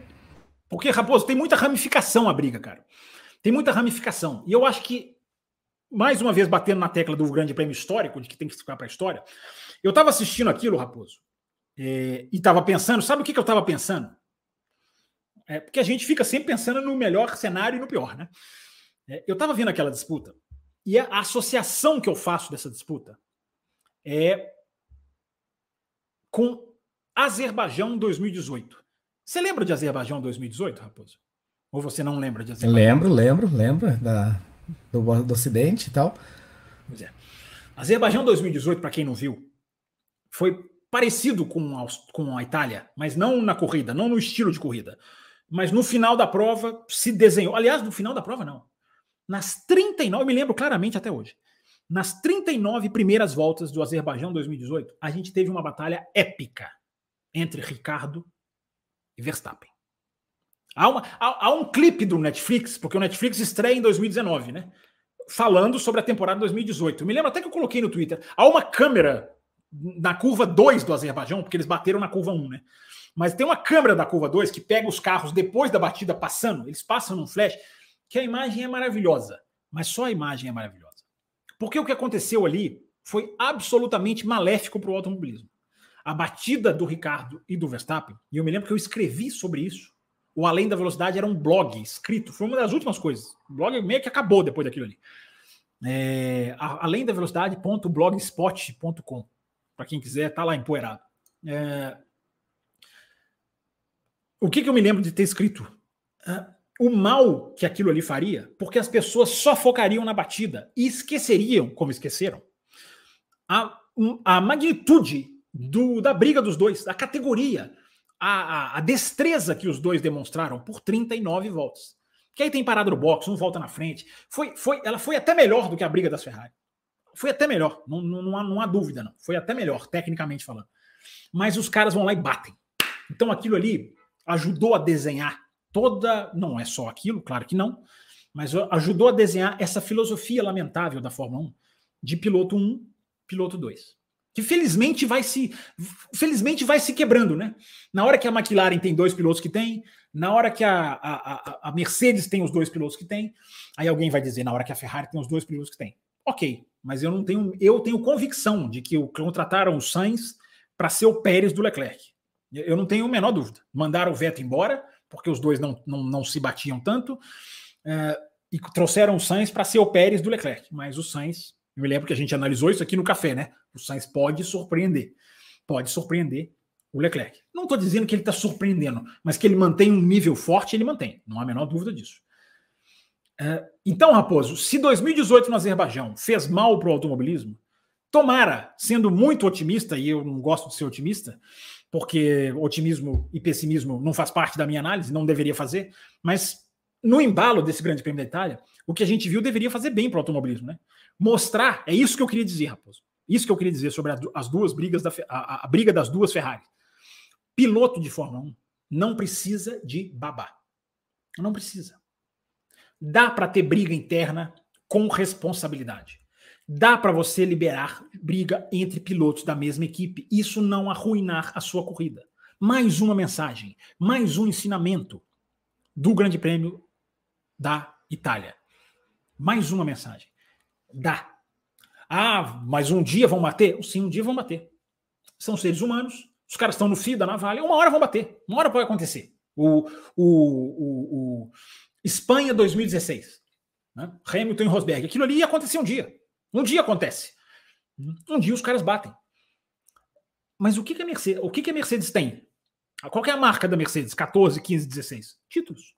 Ganhou campeonatos. Os caras foram campeões. Teve dor de cabeça? Teve dor de cabeça, sim. Teve dia que cara teve lá que chutar a porta lá, Toto Wolff. Vai acontecer. É isso que eu tô querendo dizer. O dia que bater, não é que não é que tá tudo perdido, porque tem muito fã que vai nessa, né? Ah, tá vendo? Bateu. Aí agora eu quero ver o que, que vocês vão falar. Bateu. Sim, um dia vai bater. Mas é possível, se se puede. Né? Eu não sei dizer em italiano, uh, mas se se puede. Uh, é possível que os caras briguem com responsabilidade. É possível que você deixe. A mensagem lá no rádio, lá, no risk, ela não me incomoda. Talvez ela tenha incomodado muita gente, talvez tem gente que acha que ela é uma subliminar. Né? Não me incomoda. O cara entra e fala: Ô, não, galera, devagar, calma. É, não tem problema. Até porque o piloto difícil vai entrar aqui e sair aqui, como foi o Leclerc e o Sainz. Entrou aqui saiu aqui. Porque os caras foram, não é para o no risk, foi, foi para o with risk. Né? Foi para o yes risk. É, e aí, Raposo, fica isso. Fica essa, fica essa fica essa mensagem, na minha opinião, de o antídoto de 2018. É um pouquinho do antídoto de 2018. Claro que o que dá mais manchete é quando bate. Claro, obrigado, Eduardo Brasil. Claro que o que, o que gera mais discussão é quando dá a intriga, aquela palavrinha lá que eu detesto, é, que as pessoas adoram. Aquilo ali, aquilo ali gera mais cliques. Uh, mas é isso aqui que aconteceu na Itália é mais valioso. Porque os caras brigaram se você rever a prova, você vai ficar nervoso se você rever os lances. Porque a última volta do Leclerc com o Sainz é. Você fala assim: como que não bateu? Como que aquilo não bateu? Porque o Leclerc tenta dar o. o é fazer o bobo, né? A expressão em inglês, mas traduzindo, tenta fazer o bobo, né? Que é joga para um lado e vai para o outro. E o Sainz mexe, e os caras já estão na freada. E na hora que o Leclerc vai tirar, aí que eu lembrei de, de 2018. Porque é o cara que muda e o outro vem bica na traseira. Foi o que aconteceu no Azerbaijão. E o Leclerc tira. E quando o Leclerc tira, os pneus já estão brancos quase, de tanta fumaça, de tanta, de tanta fritada que os caras deram. É, então, Raposo, é uma coisa absolutamente, é uma coisa absolutamente sensacional. E, e, e, e, a, e a, mensagem que passa. Né? Eu acho que parabéns para o Vasser, né? Os dois comentários se, os dois comentários se casam. Tudo isso poderia ter sido, não ter acontecido, gente, por um instalar de dedos um estalar de dedos do, do, do, do, do Vasco Raposo não, não repara em nada mesmo, né? Eu estou passando duas mensagens iguais aqui na tela e ele nem para me avisar. Do, tá redundância de mensagem aqui, o Raposo Pô, às vezes você tá tão atrás do Pix, eu vou, vou passar duas vezes para ver se chega outro Pix. e eu vou te atrapalhar? É, Raposo, manda na tela aí, manda na tela aí pra gente, pra gente Põe na tela, Latino. Vamos lá, vamos satisfazer aqui a nossa querida Camila Reis do Amaral, que tava já desesperada. Não deixa ela desesperada, rapaz. Bora. A punição do Lewis de 5 segundos no toque com Piastre, na opinião de vocês, foi pouca ou merecia uma punição maior? Como um drive-thru. E aí ela tava tão desesperada que ela mandou outro. Pix, o que, é que vocês acharam da punição do Hamilton no toque com Piastre? Muito leve? É... Não, não achei não. Não achei muito leve, não. Eu acho que se a gente for punir pela consequência, Camila, a gente abre um precedente perigoso que a direção de prova já abriu muitas vezes. Né? Aliás, eu diria que esse precedente já está aberto. Né? É o punir pela consequência. Ah, a consequência foi que o Piastri atrapalhou a prova do Piastri. Foi, realmente atrapalhou a prova do Piastri. Mas nós vamos punir pela consequência ou nós vamos punir pelo tamanho do movimento? O movimento foi grande assim? O tamanho do erro foi. Eu não acho. Eu acho que foi ali um. Se as rodas não não não estão, é, digamos, alinhadas, poderia ser um esbarrão como foi em 2019 do Leclerc com o Hamilton. Ali foi um esbarrão, mas ali como o pneu pega, ganha outra outra outra consequência. Então, Camila, eu, essa é a minha visão. Você pode, o Raposo pode discordar, você pode qualquer um pode discordar. A minha visão é, é, na hora de punir tem que se ver o tamanho do movimento. E o tamanho do movimento não foi, ele errou. Já falei lá no começo do programa. Foi um erro, não há a menor dúvida. É, mas eu acho que cinco segundos pelo aquilo ali que o cara fez, eu não acho, Eu não acho nenhum absurdo, não. Porque se a gente ficar punindo a consequência, o cara faz a mesma coisa, o mesmo erro, e a roda não está sincronizada, dá só um esbarrão. Aí o outro faz a mesma coisa e toma uma outra punição. Aí eu acho que é um critério que, enfim, a mim não agrada. Não sei se o Raposo tem uma opinião diferente. Eu vi uma comparação, alguém colocou no nessa sua rede social que você gosta muito. Hoje, por, por acaso, eu acabei entrando nela rapidinho. Que eu acho que em 2018, 2019 aconteceu algo parecido lá e não, não houve punição. E era o Hamilton estava envolvido, inclusive, não, só não lembro com quem. Enfim. É essa que eu acabei de falar, Leclerc com Hamilton 2019. Foi essa Leclerc, mesmo, então. O Leclerc, o Leclerc dá uma espremidinha, eles se tocam e ele toma bandeira preta e, preta e branca. Bandeira de advertência. Eu me lembro que falei aqui no café. Não acho nenhum absurdo a bandeira de advertência. Acho que o Hamilton poderia também ter tomado. Não, não, não, não me, não me, é, não me, não me revoltaria. Ó, toma uma advertência, meu amigão. Advertência aí, ó. Fica de olho, não, não se repita. Eu também acho válida. Mas eu entendo quem discorda, enfim, quem acha que deveria ter sido punido. Larissa Nobre, uma menção rosa aqui, essa corrida que foi incrível e pela marca da décima vitória do Max fazendo história. O Max foi conservador nas primeiras voltas? Demorou para ultrapassar o Sainz? Eu acho que ele pode ter sido. Vamos falar. Olha, olha, olha que coisa interessante, né? E aí tem a Isabela aqui também. Fala das 10 vitórias do Max.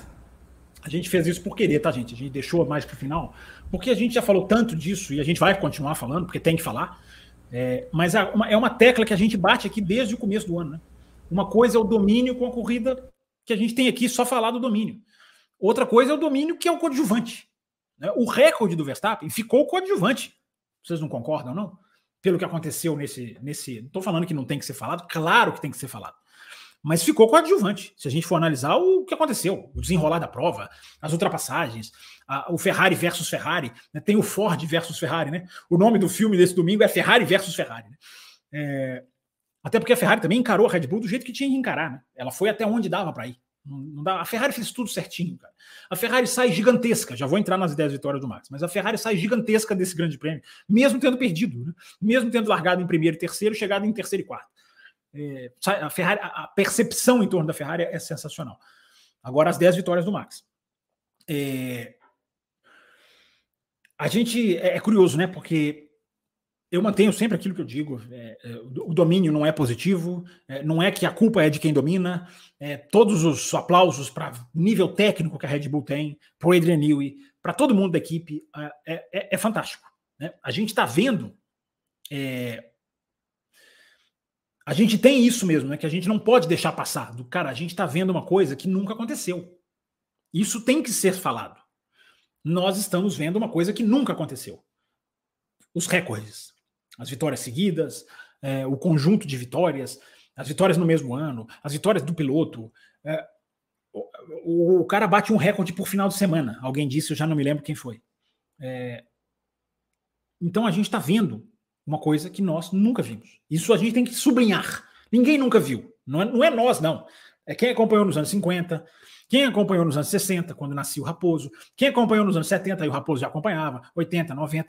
Quem pegou essa, quem cruzou isso tudo, né? aliás, outros parênteses aqui, a abertura da transmissão da Sky Sports, um clipe em homenagem ao Jim Clark e ao Jack Stewart, é uma coisa daquelas de você dizer que, que, que legal memórias do automobilismo. Né? Sky, que eu estou criticando aqui, de novo, vou lembrar, a postura do narrador, mas elogios a quando tem que se elogiar. Um, é um clipe só na abertura da transmissão, homenageando Jim Clark e Jack Stewart. É fantástico, as imagens, é, a, a, imagem da morte do Jim Clark, o acidente, é, é, fantástico. É uma coisa assim, é uma peça, é um primor. Fecha o parênteses. É, então a gente está vendo uma coisa que ninguém nunca viu. Ninguém nunca viu. A gente está vendo é, o que, que, é o objetivo de tudo isso, né? Ganhar. O que, que é a Fórmula 1? É quem chega na frente. E a gente está vendo alguém fazer isso com a maior da perfeição. Né? O nome do jogo é ganhar. Então a gente está vendo, testemunhando, como alguns querem, alguém que sabe ganhar. Um conjunto que sabe ganhar. A gente está vendo o, o ato, vou resumir dessa maneira. Nós estamos vendo o ato de ganhar sendo exercido da forma mais brilhante possível. Mais brilhante possível. Mas, tendo dito tudo isso, Todos os méritos, todos os aplausos. Cara, o cara ganhou 10 corridas seguidas. 10 seguidas. Isso é demais. Isso é, isso é muita coisa. Isso não, isso não é pouco, porque vai ficando banal. À medida que os recordes vão subindo, é igual sete títulos mundiais. Sete títulos mundiais, tem gente, não, então seis, não é tanto, cinco, não é tão. É, é demais, cara. Cinco títulos, quatro títulos, um tricampeão do mundo, que o Max Verstappen já é, né? já se tornou, já é tricampeão do mundo. É, aliás, o, o, o, Max Verstappen se tornou tricampeão do mundo no Bahrein, né? como a gente falou aqui no café. Claro, nós não adivinhamos nada, todo mundo viu, mas a gente só sublinhou. Né? O Bahrein, o Verstappen era campeão do mundo. Então o cara é tricampeão do mundo. É, eu não estou entendendo aqui o que está acontecendo. Enfim, o rapaz está querendo fazendo alguma bagunça na imagem aqui. Acho que ele caiu a conexão dele. É, a gente está vendo o cara ser tricampeão do mundo. A gente está vendo a consolidação de um tricampeão do mundo. Voltou, voltou com a risadinha. Agora me coloca no, no cantinho certo aqui, senão não consigo. Pronto. É, mas eu acho que é uma coisa que a gente vai é, é, a sensação que eu tenho, não sei se você, não sei de você, Raposo. Aliás, eu acho que você vai concordar, porque a gente já debateu essa questão de domínios e, e, e supremacias e repetitividades. É, é uma coisa que eu tenho a sensação que nós vamos admirar mais lá na frente. É um pouquinho do Schumacher. Eu acho que o Schumacher foi um pouco isso. Na época do Schumacher, para quem não viu, era, era, era, era, Aliás, tem muita coisa parecida né, com o Verstappen. É, mas a gente, eu, a sensação que eu tenho é de que na época não foi tão apreciado. Depois que acabou, se apreciou mais. Eu acho que no caso da Red Bull vai ser isso também. É um achismo meu. É, tem gente que pode escrever aqui no chat. Não, cara, eu já estou admirando, estou adorando. Tô... É de cada um. Mas eu acho que a percepção geral é: quando acabar lá na frente, e vai acabar, e, meu amigo, se tem uma coisa que eu tenho dúvidas, e é só dúvida, é de que a Red Bull vai manter o nível em 2026, fazendo ela o próprio motor? Será que ela vai conseguir fazer um motor que vai superar todas essas gigantes da indústria automobilística? Eu tenho tantas dúvidas disso, mas é só dúvida. Quem sou eu para dizer que vai acontecer ou não vai? É, mas um dia vai acabar o domínio. E aí nós vamos olhar para trás e falar: poxa, cara, aquele cara ganhou 10 corridas seguidas, ou 11, ou 12, ou talvez 18, que é até onde vai em 2023. O que dá para saber é uma coisa que a gente já falou aqui, né, Raposo? Passando para você agora. É, eles só perdem para eles mesmos. Mesmo a gente tendo Holanda, com todas as intempéries da chuva, é um alerta.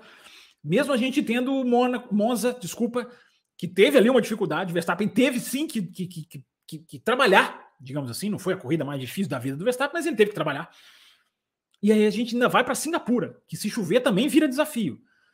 É, eu acho que só perdem para eles mesmos, Raposo. Eu não acho que. Se eles não falharem, eles vão fechar o ano ganhando todas as corridas. E o George Russell terá tido razão no Bahrein. Porque o George Russell falou no Bahrein: esses caras vão ganhar todas as corridas. Será, Raposo? Que eles vão ganhar todas as corridas? Veremos, veremos. Temos aí mais algumas etapas pela frente. Mais superchats para você, Fábio Campos. João Vitor Silveira, boa noite, amigos. Ontem o Larson parou três vezes, sendo que todos pararam dois. Acabou que no primeiro stint sobrou o pneu médio. Na minha opinião, ele deveria ter largado de macio. Faz sentido essa minha análise? É, não, porque o macio não era o pneu para corrida, cara. O macio não funcionava. O macio ele ia se destruir.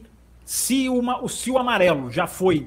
Olha o que nós estamos falando, né? O, o pneu do Sainz já começou a dar sinais de que acabou por volta da, da, da volta número 10 no pneu, no pneu amarelo, meu caro.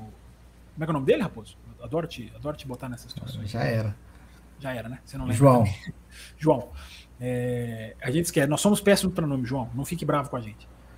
Mas no, no, se, se o pneu amarelo já foi isso, e a própria Pirelli admite, enfim, a Pirelli levou uma escala mais macia do que o ano passado. Isso, isso fez diferença. É, então, ele, ele, eu só acho que o, o, ouvinte errou porque ele falou três vezes, né? Não, o, o Larson, o Larson, o Lawson parou duas vezes. Todo mundo fez uma parada. O Lawson parou duas. Eu só estou na dúvida se ele colocou três. Se ele colocou três, não é três. São duas. Mas eu entendi o que ele quis dizer, de parar, de parar a mais. Né? Mas o, o vermelho provavelmente duraria quatro, cinco voltas. Absolutamente inviável. Isabela Corrêa mandou duas mensagens na sequência. Pix, um gráfico dos prejuízos das equipes por peças e os pilotos que deram mais prejuízos. P1 Sargent, depois Pérez, Gasly, aí ela complementa Leclerc, Max e Alonso e a dupla da Mercedes são os que dão menos prejuízo. Porque pilotos experiente com os Pérez, como o Pérez estão batendo tanto, Fábio Campos? Eu não sei qual tabela ela está se referindo, mas assim, tem que ver se são peças trocadas por batidas ou se são peças trocadas pela, pela aquela questão do limite de cada uma, né? Motor, escapamento, caixa de câmbio. Não sei exatamente qual, qual, qual, qual gráfico ela está se referindo, mas tem que ter essa ressalva. É, cada um é um, cada caso é um caso, o, o, o, o Isabela, porque o Pérez o Pérez está batendo, mas os pilotos experientes não são não estão fazendo todos como o Pérez. Né? O Pérez tem a situação da Red Bull, do acerto do carro, tem o psicológico, tem a espiral descendente, o cara entrou, tem tudo isso que, que envolve. Mas não, não tem essa sensação de que os pilotos mais experientes estão, estão batendo mais, não. Você tem essa sensação, Raposo? Não sei. Não sei, não sei se foi isso que ela quis dizer. Você posta também tão rápido que eu nem consigo lembrar de tudo que ela falou. Leia com atenção quando eu postar, então, por favor. De Deus, eu tô lendo, né? Carlos Eduardo Ferreira, concentra aqui em mim, para de desfocar com outra coisa. Vamos lá, vamos ler junto. Estou atualizando o Pix aqui, que o pessoal parou de mandar Pix, não sei porquê. Só para contextualizar, você colocou meta batida, você. É verdade, nunca mais falo, nunca mais conto. Só para contextualizar, foi o que aconteceu no caso do Hamilton contra o Max. Não fazia sentido brigar naquele momento. Sim. No caso do, do Max com. É, não, você vê claramente a diferença, né? Né, Carlos? Você vê claramente. Tem um, tem um lance que é muito parecido, cara, com 2021. Que o Verstappen tá ali, ele tá entrando na curva com o Sainz por fora, ele ia fazer o mesmo caminho de 2021 na batida em que ele monta em cima do Hamilton. É... E aí ele levanta o pé. É claro, gente, é claramente não dá para você comparar. Não precisa falar, ah, o piloto é outro. É, não tá brigando. O campeonato é dele. Não precisa dividir curva como ele precisava em 2021. Né? É, é, tão claro o contexto diferente para mim nessa análise que é, que é isso aí que o Carlos falou. É, é, é, o rádio do Verstappen é categórico, gente. Ele fala, ele está escorregando. It's all okay. Ele fala uma coisa assim, tá tudo bem. Ele fala para a equipe, vai dar. É exatamente isso que ele quer dizer. Ele escreve assim, vai dar. Ele fala, vai dar. Né? É, não estou me lembrando exatamente as palavras que ele usa, mas é exatamente esse sentido. Vai dar, gente. Ele está escorregando. Ele fala para o Carlos Sainz na salinha né, na salinha lá do, do pódio, lá, que os caras estão se refrescando lá. Ele fala, pô, você estava escorregando tanto, cara, que, que coisa, dá até pena. E o Carlos Sainz, nossa, você nem me fala. É isso.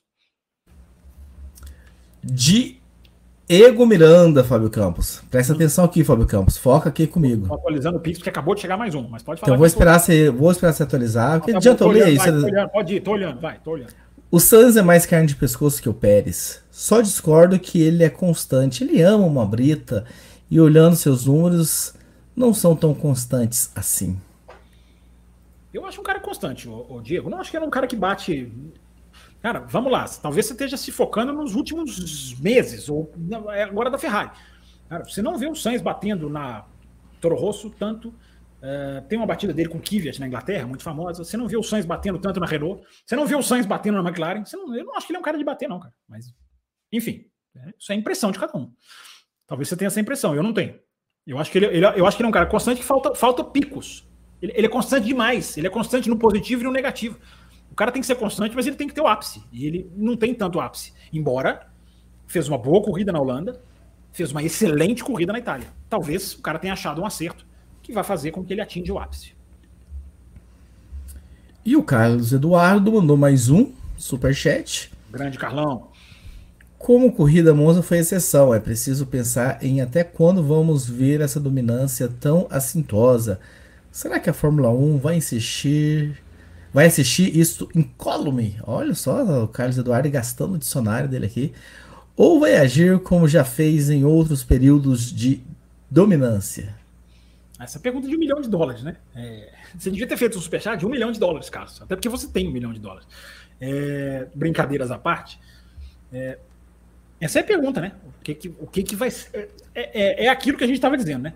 Se as corridas fossem todas Itália, como você mesmo colocou, Carlos, é uma exceção, era uma coisa. Mas não são. Então a questão do domínio vai, vai, ela, ela vai acertar a Fórmula 1 negativamente. Vai. Pode ser muito, pode ser pouco, pode ser algo que a Fórmula 1 absorva, pode ser algo que espante a geração Netflix, que eu repito, eu estou colocando geração Netflix sem nenhum preconceito, estou dizendo apenas como um perfil diferente né? Porque existe um preconceito com a geração Netflix que eu não concordo, mas eu estou citando eles aqui como aqueles que chegaram vindos, atraídos por um tipo de, de, de, de isca que podem sair ou não. Então é, é, preciso, é preciso ver algumas coisas já vão acontecendo. Algumas coisas vão acontecendo, Carlos. Esse ATA desse final de semana, para mim, já é um, já é um movimento. Já é um movimento para apimentar essa alocação de pneus diferentes. Ah, tem a sustentabilidade? Tem muito da sustentabilidade. Mas os caras poderiam simplesmente ter virado, ó, vocês vão ter 11 jogos de pneus. Ok, a regra segue igual. Não, só cai de 13 para 11? Sim, só cai de 13 para 11. Nós vamos poupar 20% do nosso transporte de pneus, que é um número muito grande, é, faz diferença sim, é, mas não vou mudar a regra do jogo. A mudança da regra do jogo ela já cruza a linha de tentar fazer com que a coisa fique mais embaralhada. E olha, por mais que ainda seja cedo para cravar, ah, o ATA deu certo. O que é o ATA para quem está chegando agora? É o, é o formato de pneus alternativo que a gente teve esse final de semana, que reduz a, a carga de 13 para 11, os jogos de pneus, e que faz aí o X da questão, Carlos, que faz o qualifying inteiro.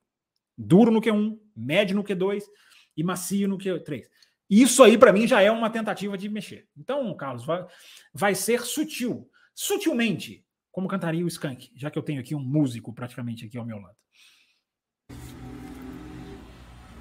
Ah, garoto, o que, que é isso? O pessoal concorre a isso aí? Não, essa daí eu quero. Só tem do Nelson Piquet? Só aparece. Mais uma miniatura na tela. Só aparece o Nelson Piquet. Peraí, deixa eu colocar. De que ano que é essa, Fábio Campos? Peraí, que eu vou colocar você em tela inteira. Vou dar uma dica pra você acertar dessa vez. Eu vou pôr na tela aí, pra você acertar. Vou colocar em tela inteira aqui pra você.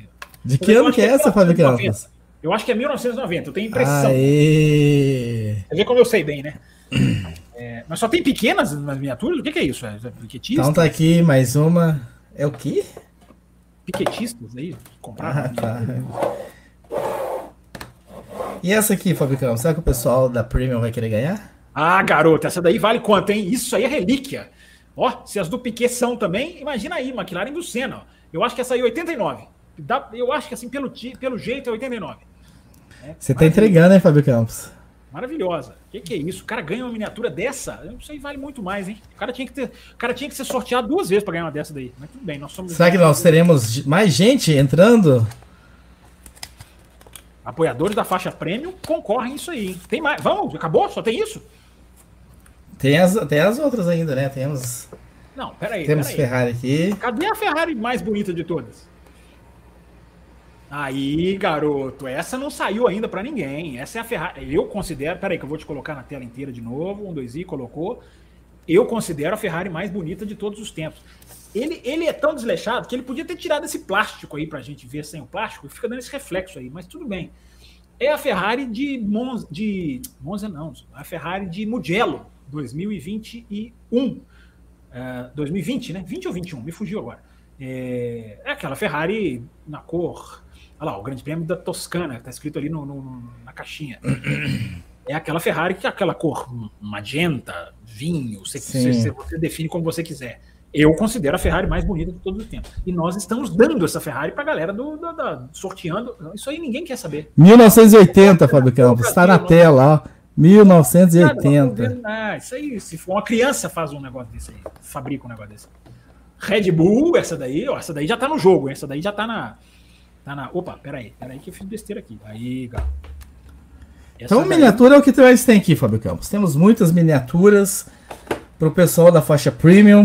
O pessoal continuar na faixa premium. Vamos, vai ter bastante, bastante sorteios até o final do ano para que esse pessoal possa ser contemplado. Ou seja, começamos a fase de carros históricos também, como nas miniaturas, né? Já, já premiamos Mercedes de 2021, Ferrari de 2022. Red Bull 2021, esses carros né, históricos da, da, era recente, e agora vamos pros, estamos distribuindo então Senna, Piquet, pequena Lotus, pequena Benetton, já já vem mais do Senna aí para a gente sortear, porque vai chegar mais.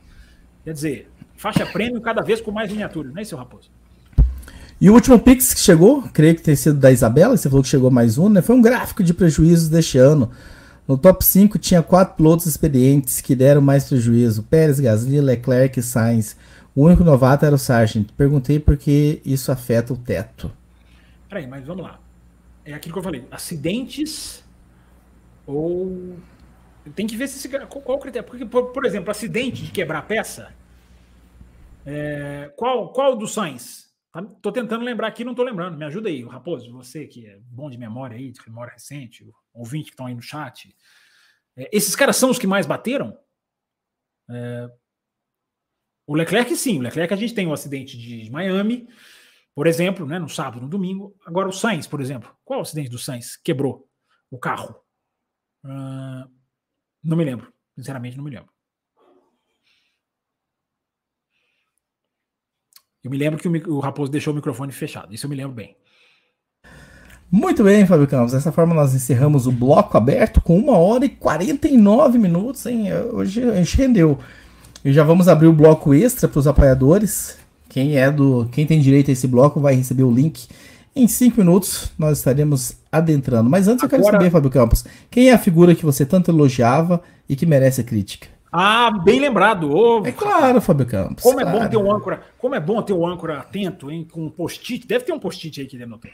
É, mas eu sou a favor dos palavras. Vai pegar os post-its, daqui a pouco ele mostra os post-its na tela. O cara mostra tudo na tela. É, Para fechar, e nós vamos continuar essa discussão no, na live dos apoiadores, que vai ao ar daqui a pouquinho e que você, o apoiador, pode ouvir o dia da semana que você quiser. Não precisa ficar acordado até tarde. Com bastidores do GP da Itália porque vem aí Alberto Coimbra, que sabe tudo, já foi à Itália também, é Monza, e nós vamos discutir bastidores do GP da Itália, além do, da, da, da corrida de 2023. Eu só queria fazer uma crítica gigantesca, Raposo, para o senhor André Stella, que é um dirigente da McLaren. Ele é o Vasser da McLaren, ele é o chefe de equipe da McLaren. Que ao mesmo tempo em que o Vasser merece nota 200 por ter deixado brigar, o Stella, que eu tenho elogiado muito pela ponderação, pelo pragmatismo, lá vem o pragmatismo em excesso, eu vou explicar. É, tem elogiado pela capacidade, pela, pela, pela qualidade das entrevistas dele. É, vem o senhor André Stella e me desanca Piastri e Norris, porque eles se tocaram.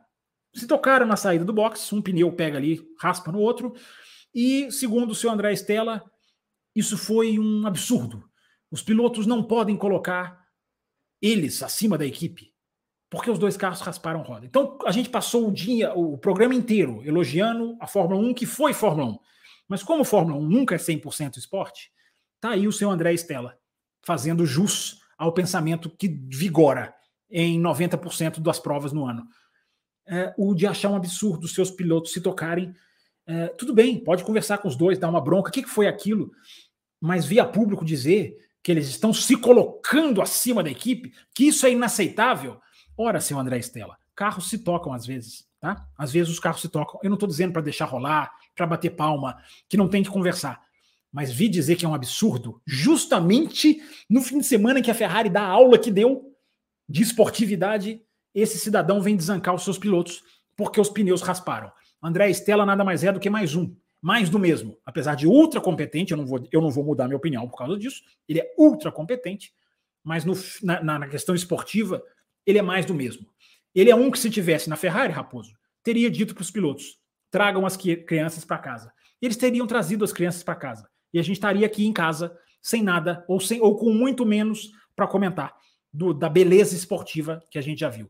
Tipos como o seu André Stella podem ser valiosíssimos para a McLaren. E me, me parece que será, a longo prazo, valiosíssimo para a McLaren. Para o esporte, que bom que seria se a gente tivesse 10 Frederico Vasser nas 10 equipes do grid. Que o Vasser dê certo na Ferrari. Porque se ele der certo na Ferrari, eu fiquei certo ontem que é bom para o automobilismo. Tomara que o Vasser dê certo na Ferrari. Muito bem, Fábio Campos. Assim nós encerramos este bloco. Pessoal que é do bloco aberto, cinco minutos o link está chegando para vocês. Já vamos começar mais uma grande live.